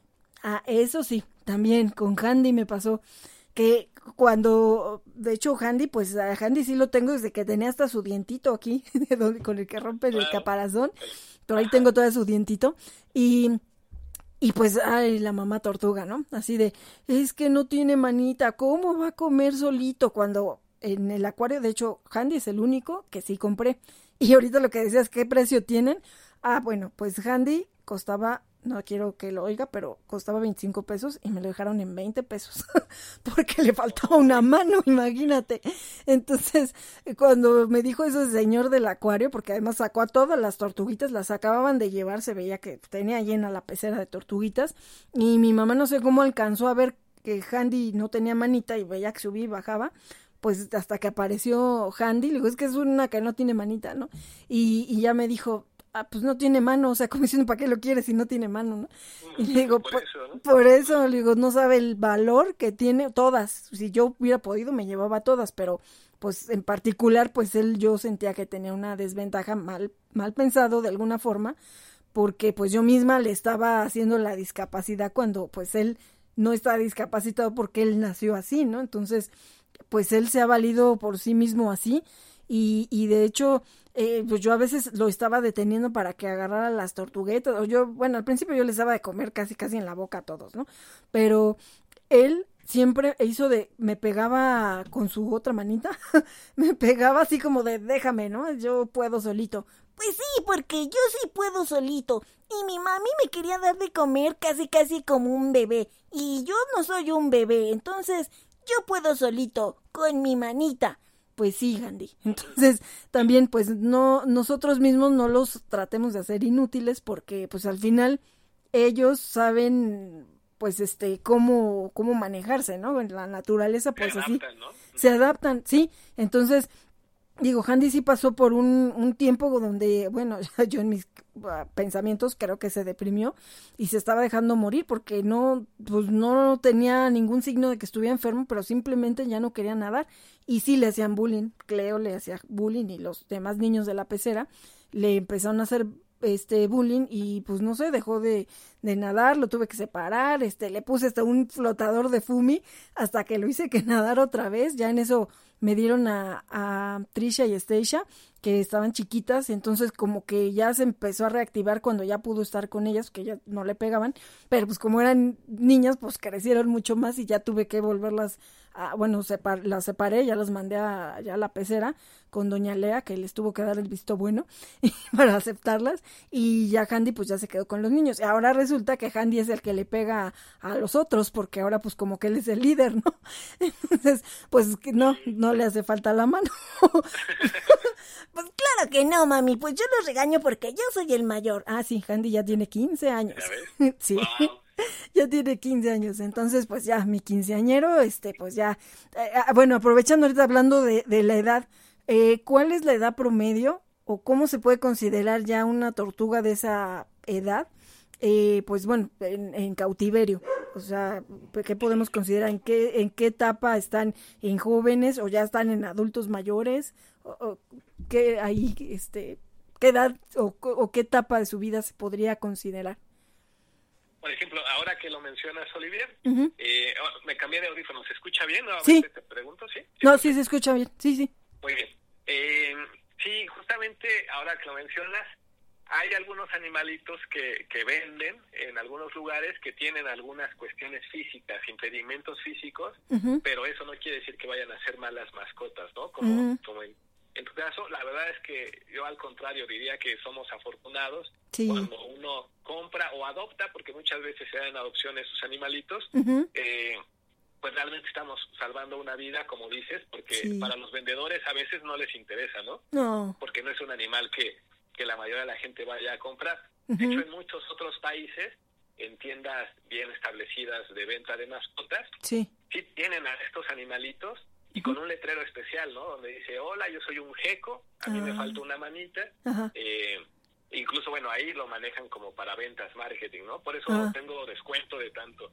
Llévame contigo y cuídame cosas así. Es una muy buena idea porque la gente pues reflexiona un poco respecto a la situación y en lugar de ver como un pero eh, esa situación física que tiene el animal pues lo ven como una situación pues favorable y de ayuda justamente al animal entonces vale la pena que sí nos concienticemos. Y por un lado, siempre es mejor adoptar que comprar, no importa cuál especie estemos hablando, ¿no? sí, eh, sí. Siempre es mucho mejor, ya hay muchos animales que requieren casa, una casa y un dueño, una familia responsable. Entonces, siempre es mejor adoptar que comprar. Hay que acercarse con la gente adecuada para que pues se pueda dar esa unión del que quiere adoptar con, con la mascota. Pero eso sería lo mejor. Ya que se tiene, pues justamente cuidarla de la mejor forma sin importar si tiene alguna situación física, que muchas veces los animales que se adoptan pues son eh, consecuencia de mucho maltrato y de muchas cosas. La verdad se le han pasado muy mal muchos animalitos que están en adopción. Entonces, pues vale la pena nosotros entrar y, rescatarlos de una forma responsable eh, y, que sea esa nuestra nueva mascota. En lugar de gastar dinero en eso, mejor lo gastamos en el terrario, que ya platicamos que a veces no es tan fácil, ¿no? Otra cosa que hay que considerar, Olivia, como ahorita lo mencionas y me preguntas, es la edad de estos animales. ¿Por qué? Porque pues no nada más cuando pensamos en comprar una tortuga, por ejemplo, no es nada más como la, la novedad o el juguete o una situación que vaya a ser para unos meses. La realidad es que estamos adquiriendo un compromiso por muchos años. Hablando de las tortugas de orejas rojas, sí. pues prácticamente 15 a 20 años sería el promedio. Eh, entonces, pues imagínense, a lo mejor si le van a comprar la tortuga al hijo que ahorita tiene eh, 7 años, 8 años, pues eh, cuando tenga 23 todavía, bueno, cuando tenga 20 todavía va a tener a su tortuga.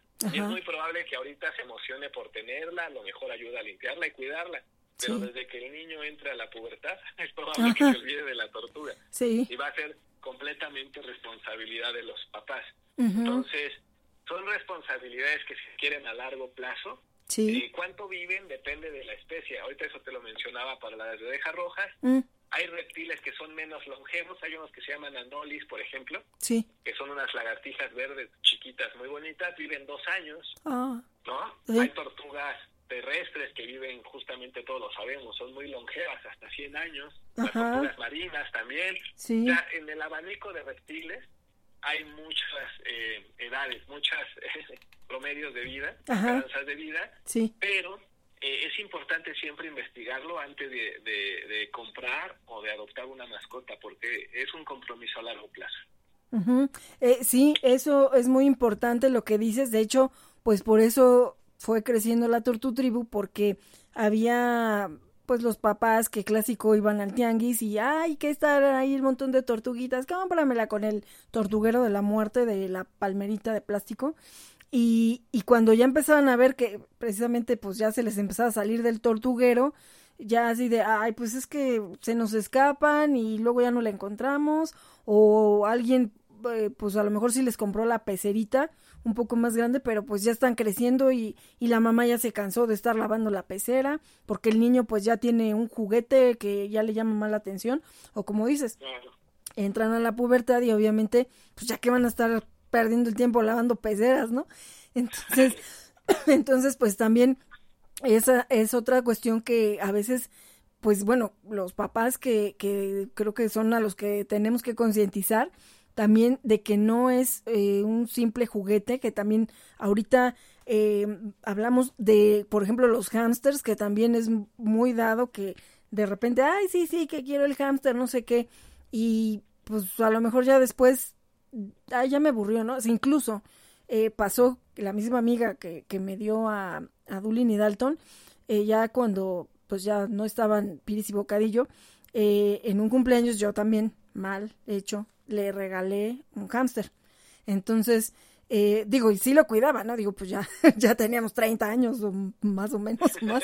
Digo, ya no éramos unas niñas, aunque parecíamos niñas chiquitas con las bebas, ¿no? Pero eh, le dio un golpe de calor a, su hámster y pues, se, murió. Digo, ya después vio que no lo tenía que dejar ahí en la ventana, no sé dónde lo puso, dónde tenía su, su espacio.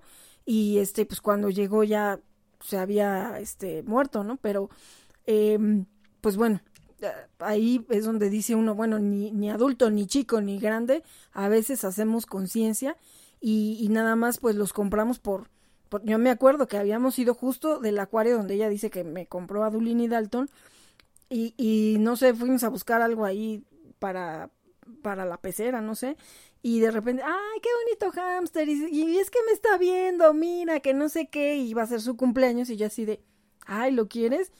Ay, es que está bien bonito, pues ahí salimos con el hámster y con la transportadorcita y todo, y pues este, pues o sea, digo, ni porque ya éramos adultas, eh, entendimos la lección, ¿no? Entonces, eh, eso también pasa mucho con los niños, digo, siendo nosotras ya siendo adultas, ahora los niños, ¿no? Que, ay, mira, me está viendo, ay, bueno, lo quieres, está bien, ten, ¿no? Porque, pues igual, dicen... No, es que hay que pensarlo, como te digo, a largo plazo, porque a veces analizan todo, ¿no? Las familias se analizan, pues, si se tiene el tiempo ahorita, el dinero, se organizan, quién va a limpiar, quién va a cuidar, quién va a sacar. Sí. Ya está todo analizado para hoy y a lo mejor les va a servir sus planes para los siguientes meses o años.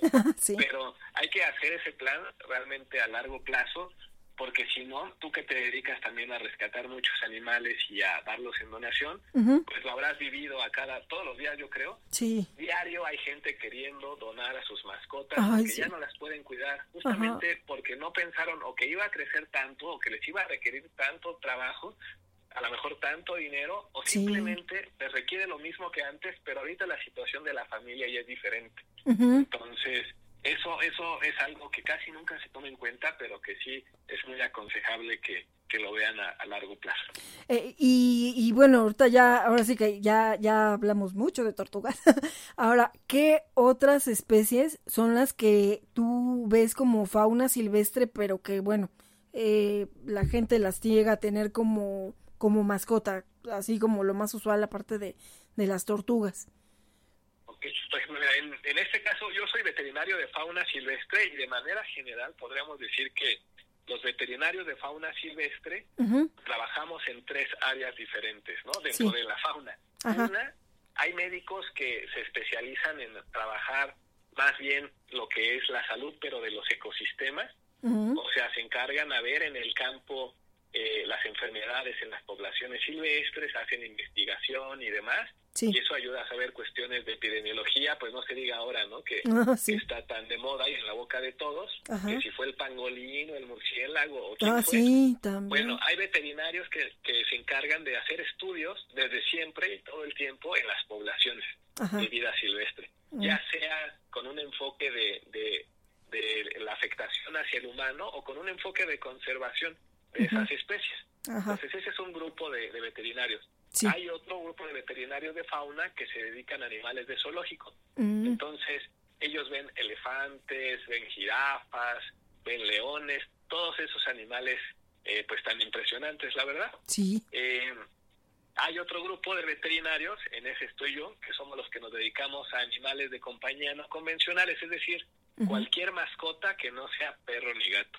Ah, Entonces, eh, dentro de ese grupo de animales, yo te podría decir que, que se ven, vamos a ver, por ejemplo, ahorita vamos a partir de reptiles, que justamente es de lo que más hemos hablado, y lo más común son tortugas e iguanas, Ajá. ganan por mucho, mucho. Sí. Después, hablando de pequeños mamíferos, pues lo más común son conejos eh, y hámsters, Ujú. y ya después vendrán los cuyos, pero son los más comunes. Conejos son muy, muy, muy comunes, hámsters también, Ajá. aunque no son muy longevos, pero también son muy comunes.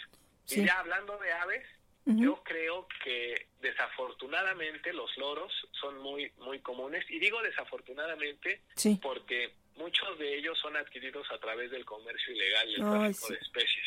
Ajá. Entonces, eh, pues bueno, no es una situación buena, ¿no? Nosotros médicamente y clínicamente damos la atención médica que se necesita, pero Sí. muchas veces son animales que están fuera de la ley y eso se lo sabemos hacer al dueño, porque es importante también que si bien nosotros le damos la atención médica, Sí. ellos reflexionen que a lo mejor lo que hicieron y a lo mejor lo hicieron de buena voluntad, pero no estuvo bien. ¿no? Sí. Comprar animales ilegales, depredados, no estuvo bien. Entonces, también, eh, pues mi labor y o nuestra labor como médicos de fauna es platicar de esto con los dueños para que reflexionen acerca de lo que hicieron. No es un regaño, pero sí, Sí. que reflexionen, Sí. ¿no?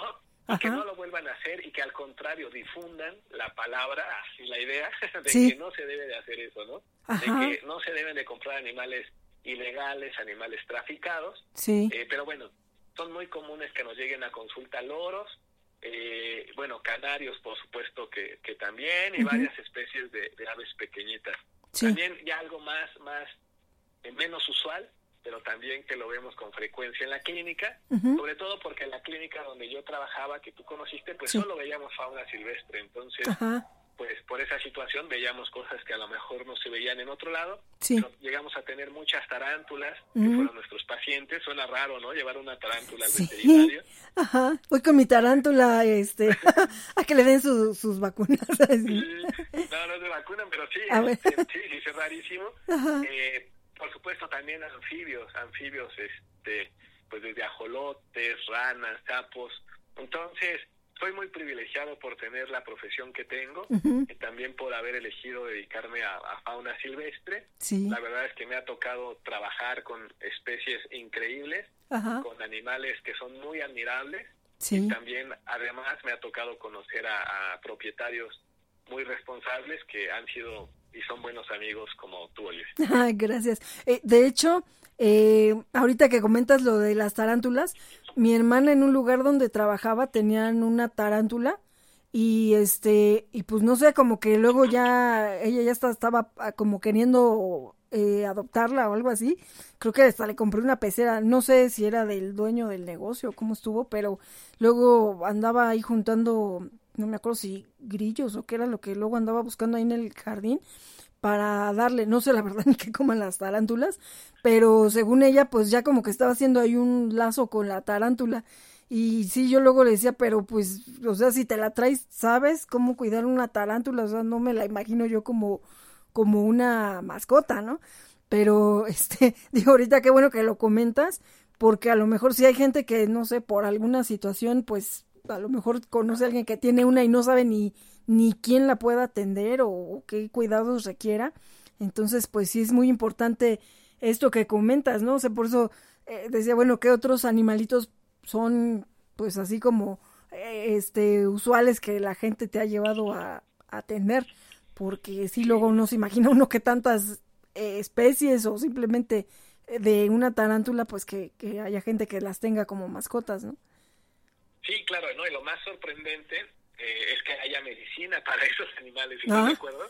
Sí. se han desarrollado protocolos médicos Ajá. para atender situaciones médicas de esos animales. Por ejemplo, si una tarántula se fractura, eh, pues yo sé, cómo, bueno, yo y los sí. médicos de fauna sabemos cómo cómo atender esos casos, ¿no? O en los reptiles, si una iguana pierde su cola, Ajá. pues también sabemos cómo atenderla. O a veces cosas más sencillas como cómo se deben de cuidar, para eso también deben de acudir a una consulta uh -huh. eh, para dar para que les demos esa orientación o por el otro lado situaciones muy complejas que requieran de resonancia magnética, Sí. de ultrasonografía, endoscopía, también se hace. No importa si es un hámster, no importa si es una tortuga, no importa si es un canario, uh -huh. en todos ellos se puede hacer esa medicina. Sí. Eh, bueno, siempre y cuando el dueño esté dispuesto a, a llevar esos tratamientos con sus mascotas, pero realmente se puede hacer una extraordinaria medicina con todos ellos. Aunque suene súper raro y súper loco, la verdad es que, pues te digo, somos muy afortunados por estar en esto. Y, de hecho, por ejemplo, en el caso de aquí Doña Lea, ah, sí, a mí sí me sacaron unas radiografías cuando no podía tener mis huevitos. Sí, sí, sí, a, Lea le sacaron radiografía y a Burbuja también, que curiosamente, pues bueno, en, en, la zona donde vivíamos antes, pues bueno, y aquí también yo creo que sea tan fácil de que encuentre donde me saquen las radiografías, pero fui a un, a un lugar donde eran para un laboratorio de humanos y sí sacaban radiografías para animalitos, entonces afortunadamente este sí me sacaron la radiografía de, de burbuja, que este que bueno, al final ya tú me hiciste favor de revisarla, eh, ahora sí que ya había vía por este creo que te lo mandé por, por WhatsApp o algo así la foto y bueno ya la revisaste, ¿no? Pero este eh, sí, a veces la gente dice, no, pues, o sea, como que, ¿qué hago, no? Pues ya se me cayó, ya le pasó esto, como en el caso de Stevie, que afortunadamente pues yo en ese momento ya te conocía, pero pues el señor también me decía, ¿qué hago si pues no tiene nariz, este, ya no tiene dedos. Entonces, eh, me acuerdo que pues tú todavía le quitaste lo que tenía ya necrosado ahí de su manita, la colita y todo eso, y bueno, pues ya, ya, ya se le regeneró ahí la piel y todo, ya no está como, como estaba entonces, pero este, pues mucha gente des, precisamente pues ya deja morir o, o, o que pues ya no tengan una calidad de vida sus animalitos precisamente por no saber ni a dónde ir. Entonces, eh, ahorita que dices, no sé, a mí sí se me haría increíble que, pues, que, que, cómo atiendes una a una fractura de una tarántula, ¿no? ¿Cómo te das cuenta que está fracturada? ¿no? También, entonces, este, digo, como dices, ¿no? Eso ya es la, la cuestión de que cada quien conoce a su, a su compañero de vida y que pues ya detecta cualquier cosa rara, ¿no? Pero, pero sí, o no te imaginarías que, que le, que le hagan, eh, no sé, pues no sé, que le arreglen una fractura de a una tarántula, pero, pero digo, eso es, eso es la, la importancia de lo que queremos dar a conocer en frecuencia animal para evitarle a mucha gente lo que yo pasé con la tortutribu por ese desconocimiento. Entonces, ahorita que sabemos cuántas cosas se pueden hacer ya por, por cualquier especie, por cualquier animalito, pues es bien importante saberlo, ¿no? Y sobre todo saber con quién dirigirnos, que esa también es otra situación, que cuáles son las redes sociales o, o el contacto donde nosotros, porque digo, bueno, yo sé que ya, tú eres todo un catedrático y pues también no tienes mucho tiempo ya, eh, como pues a, a, para dar la atención directa a los animalitos, pero por ejemplo, si alguien tiene alguna duda o, o alguna situación de dónde puede canalizarse la, eh, a un paciente, eh, ¿a dónde podríamos nosotros consultarlo? Digo, yo pues te tengo, te tengo directa, ¿no? Pero, pero alguien que, que pues no, que no tenga esa fortuna. Gracias, Olivia. Sí. sí mira, ahorita justamente yo ya me dedico mucho más a, a la capacitación de, de, otros médicos para la atención de fauna silvestre. Ajá. Me da mucho gusto porque me dedico a la docencia. Sí. Eh, y en esta área pues pues me gusta mucho, pero ya no doy consultas. Entonces, te voy a dejar mi correo para que ahí cualquier pregunta que tengan respecto a alguna mascota y los pueda orientar por correo electrónico, eh, pues con todo gusto lo hago. Sí. m.angelgalindo.gmail.com Ajá. Ese es mi correo personal, m.angelgalindo.gmail.com y ahí con todo gusto pueden escribirme si tienen cualquier duda, no importa pues obviamente el lugar en el que se encuentren, vemos cómo los podemos ayudar. O en dado caso referirlos con alguien dependiendo del lugar en el que se encuentren. También ah. quiero aprovechar para comentarles que eh, estamos trabajando en una plataforma digital, ya estamos a punto de finalizarla y de lanzarla, eh, en la cual se van a poder hacer preguntas a médicos veterinarios. Va a ser una página de internet, una plataforma para asesorías en el ambiente de medicina veterinaria. O sea, si el dueño tiene una consulta, eh, una pregunta más bien respecto a los cuidados o la situación de su mascota, ese va a ser un medio para poder o resolver la duda o justamente pues decirle, ¿sabes qué? Eso no se puede resolver por mensaje. Sí. Es indispensable que, que sea revisado por un médico veterinario tu mascota para esa situación particular. Pero entonces estamos próximos a su lanzamiento, ya estamos en los últimos detalles ah, y en cuanto ya lo tengamos listo, por supuesto que te lo voy a hacer llegar y si me haces favor de compartirlo con tu audiencia, claro. mucho gusto. Sí, no, pues ahora sí que, que, que de eso pido mi limón.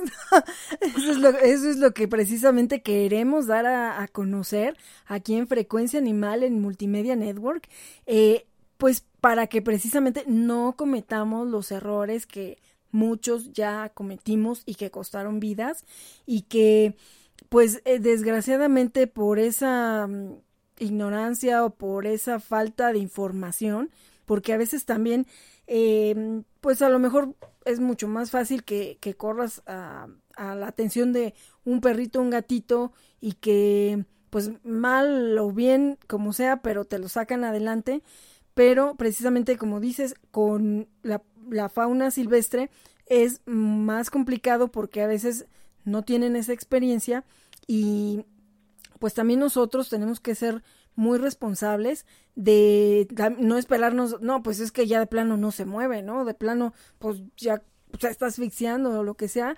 Y, y pues entonces ahora sí, ah, pues a ver, a ver, ¿quién? Cuando ya no hay el tiempo para encontrar a esa persona, ¿no? Entonces, sí, precisamente como prevención y como bien dices, hay que, eh, bueno, ya, ya que encontremos a, ese veterinario especialista, eh, sí ir a hacer un, eh, una revisión de, ahora sí que una revisión general de nuestra mascotita para que no sea de que pues a la mera hora ando buscando quién y andar probando cuando ya estamos en una emergencia. Entonces, una situación crítica, sí, y es muy, muy, muy importante eso que mencionas, Olivia. Yo te diría que el mejor momento para llevar a la mascota al veterinario es cuando no está enferma. Sí. mínimo la primera vez es lo mejor. ¿Qué quiero decir con esto? Eh, si eh, las personas que nos están escuchando tienen a lo mejor un, un hámster o tienen un canario o tienen una tortuga o una iguana sí. y la ven sana y ya la han tenido por poco, por mucho tiempo, es un buen momento para acudir con el médico veterinario especialista, revisar los cuidados que están llevando a cabo con su mascota y mejorar lo que se pueda mejorar, porque a lo mejor la mascota vive, pero no tiene la calidad de vida que debería. Y eso muchas veces, pues solamente el profesionista especializado lo podría decir. Sí.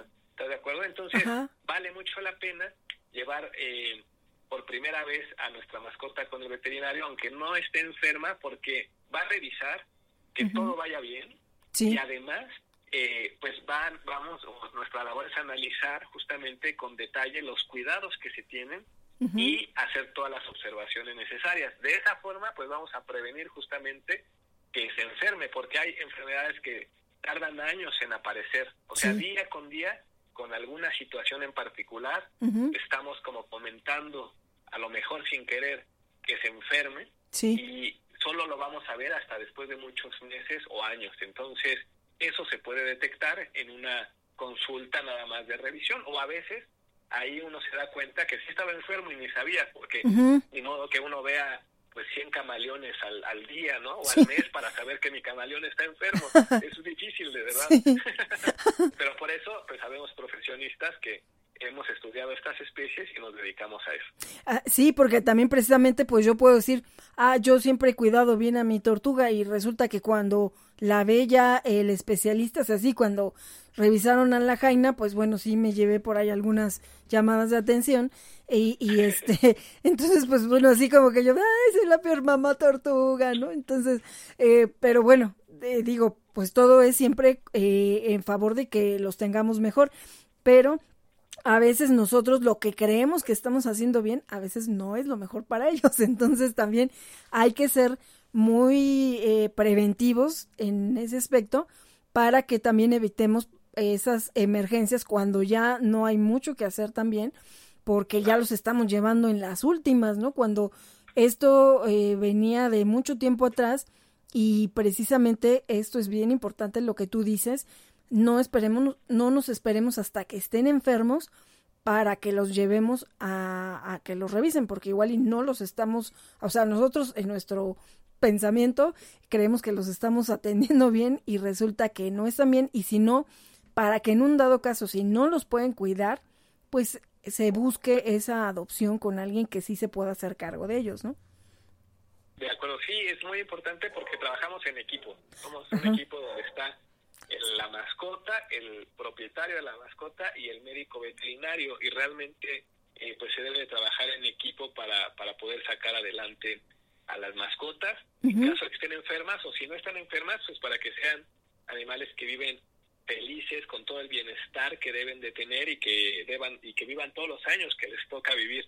Y sobre todo con la fauna Olivia es muy importante eh, ser prevenidos porque al ser fauna silvestre, y hace un ratito lo platicábamos de cierta forma, son animales que si manifiestan que están enfermos, en la naturaleza no les conviene porque pues se los come otro animal, son una presa fácil y seguramente serán depredados. O si son animales que viven en grupo y manifiestan enfermedad, el grupo los deja. Entonces, un animal en vida libre eh, no manifiesta que está enfermo hasta que ya está muy, muy mal y generalmente ya es una situación grave, delicada y con un pronóstico muy reservado.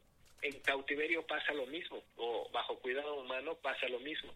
Los animales de fauna silvestre que tenemos en casa eh, no van a demostrar que están mal hasta que ya a lo mejor sea demasiado tarde. Entonces vale la pena prevenir siempre, siempre por esta razón. Pues muchas gracias Miguel, ya estamos ahora sí que a cinco segundos de terminar el programa. Te agradezco mucho tu participación, de verdad que un gusto, un gusto platicar contigo todos estos tips. Yo espero que haya otras oportunidades para que nos enfoquemos en alguna otra especie. Hoy sí, pues, bueno, la tortutribu este, estuvo acaparando. Entonces, eh, yo espero que haya otras participaciones porque son muy interesantes y, y de verdad te lo agradezco. Eh, ya estamos, ahora sí que, pues, terminando. Frecuencia Animal Multimedia Network. Eh, seguimos con Sports Online con Miguel Ángel Aguilar y te agradezco mucho, Miguel. De verdad, sabes que te queremos. Te queremos mucho, Miguel. Sí, Miguel, te queremos mucho. Muchas gracias por todo. Muchas gracias a ti, Olivia, por invitarme. Es un placer siempre y yo estoy a la orden para, para asistir a tus programas cuando sea necesario y también para atender las preguntas del público que te escucha. Siempre es, es un placer para mí. También saludos a Handy, a Lea, eh, a toda a tu, tribu, por supuesto, y a Barbitas que está ahí en la producción. En la producción, sí. Y a Dasha que ya estuvo quieta aquí abajo. pues muchas, muchas gracias. De verdad, un fuerte, fuerte abrazo. Y pues ah, esto fue Frecuencia Animal por Multimedia Network Radio. Nos despedimos y nos quedamos con Sports Online. Ahora les cuincles, vámonos. Uy, uy, uy, uy, uy. Los esperamos la próxima semana. Hasta luego. Bye.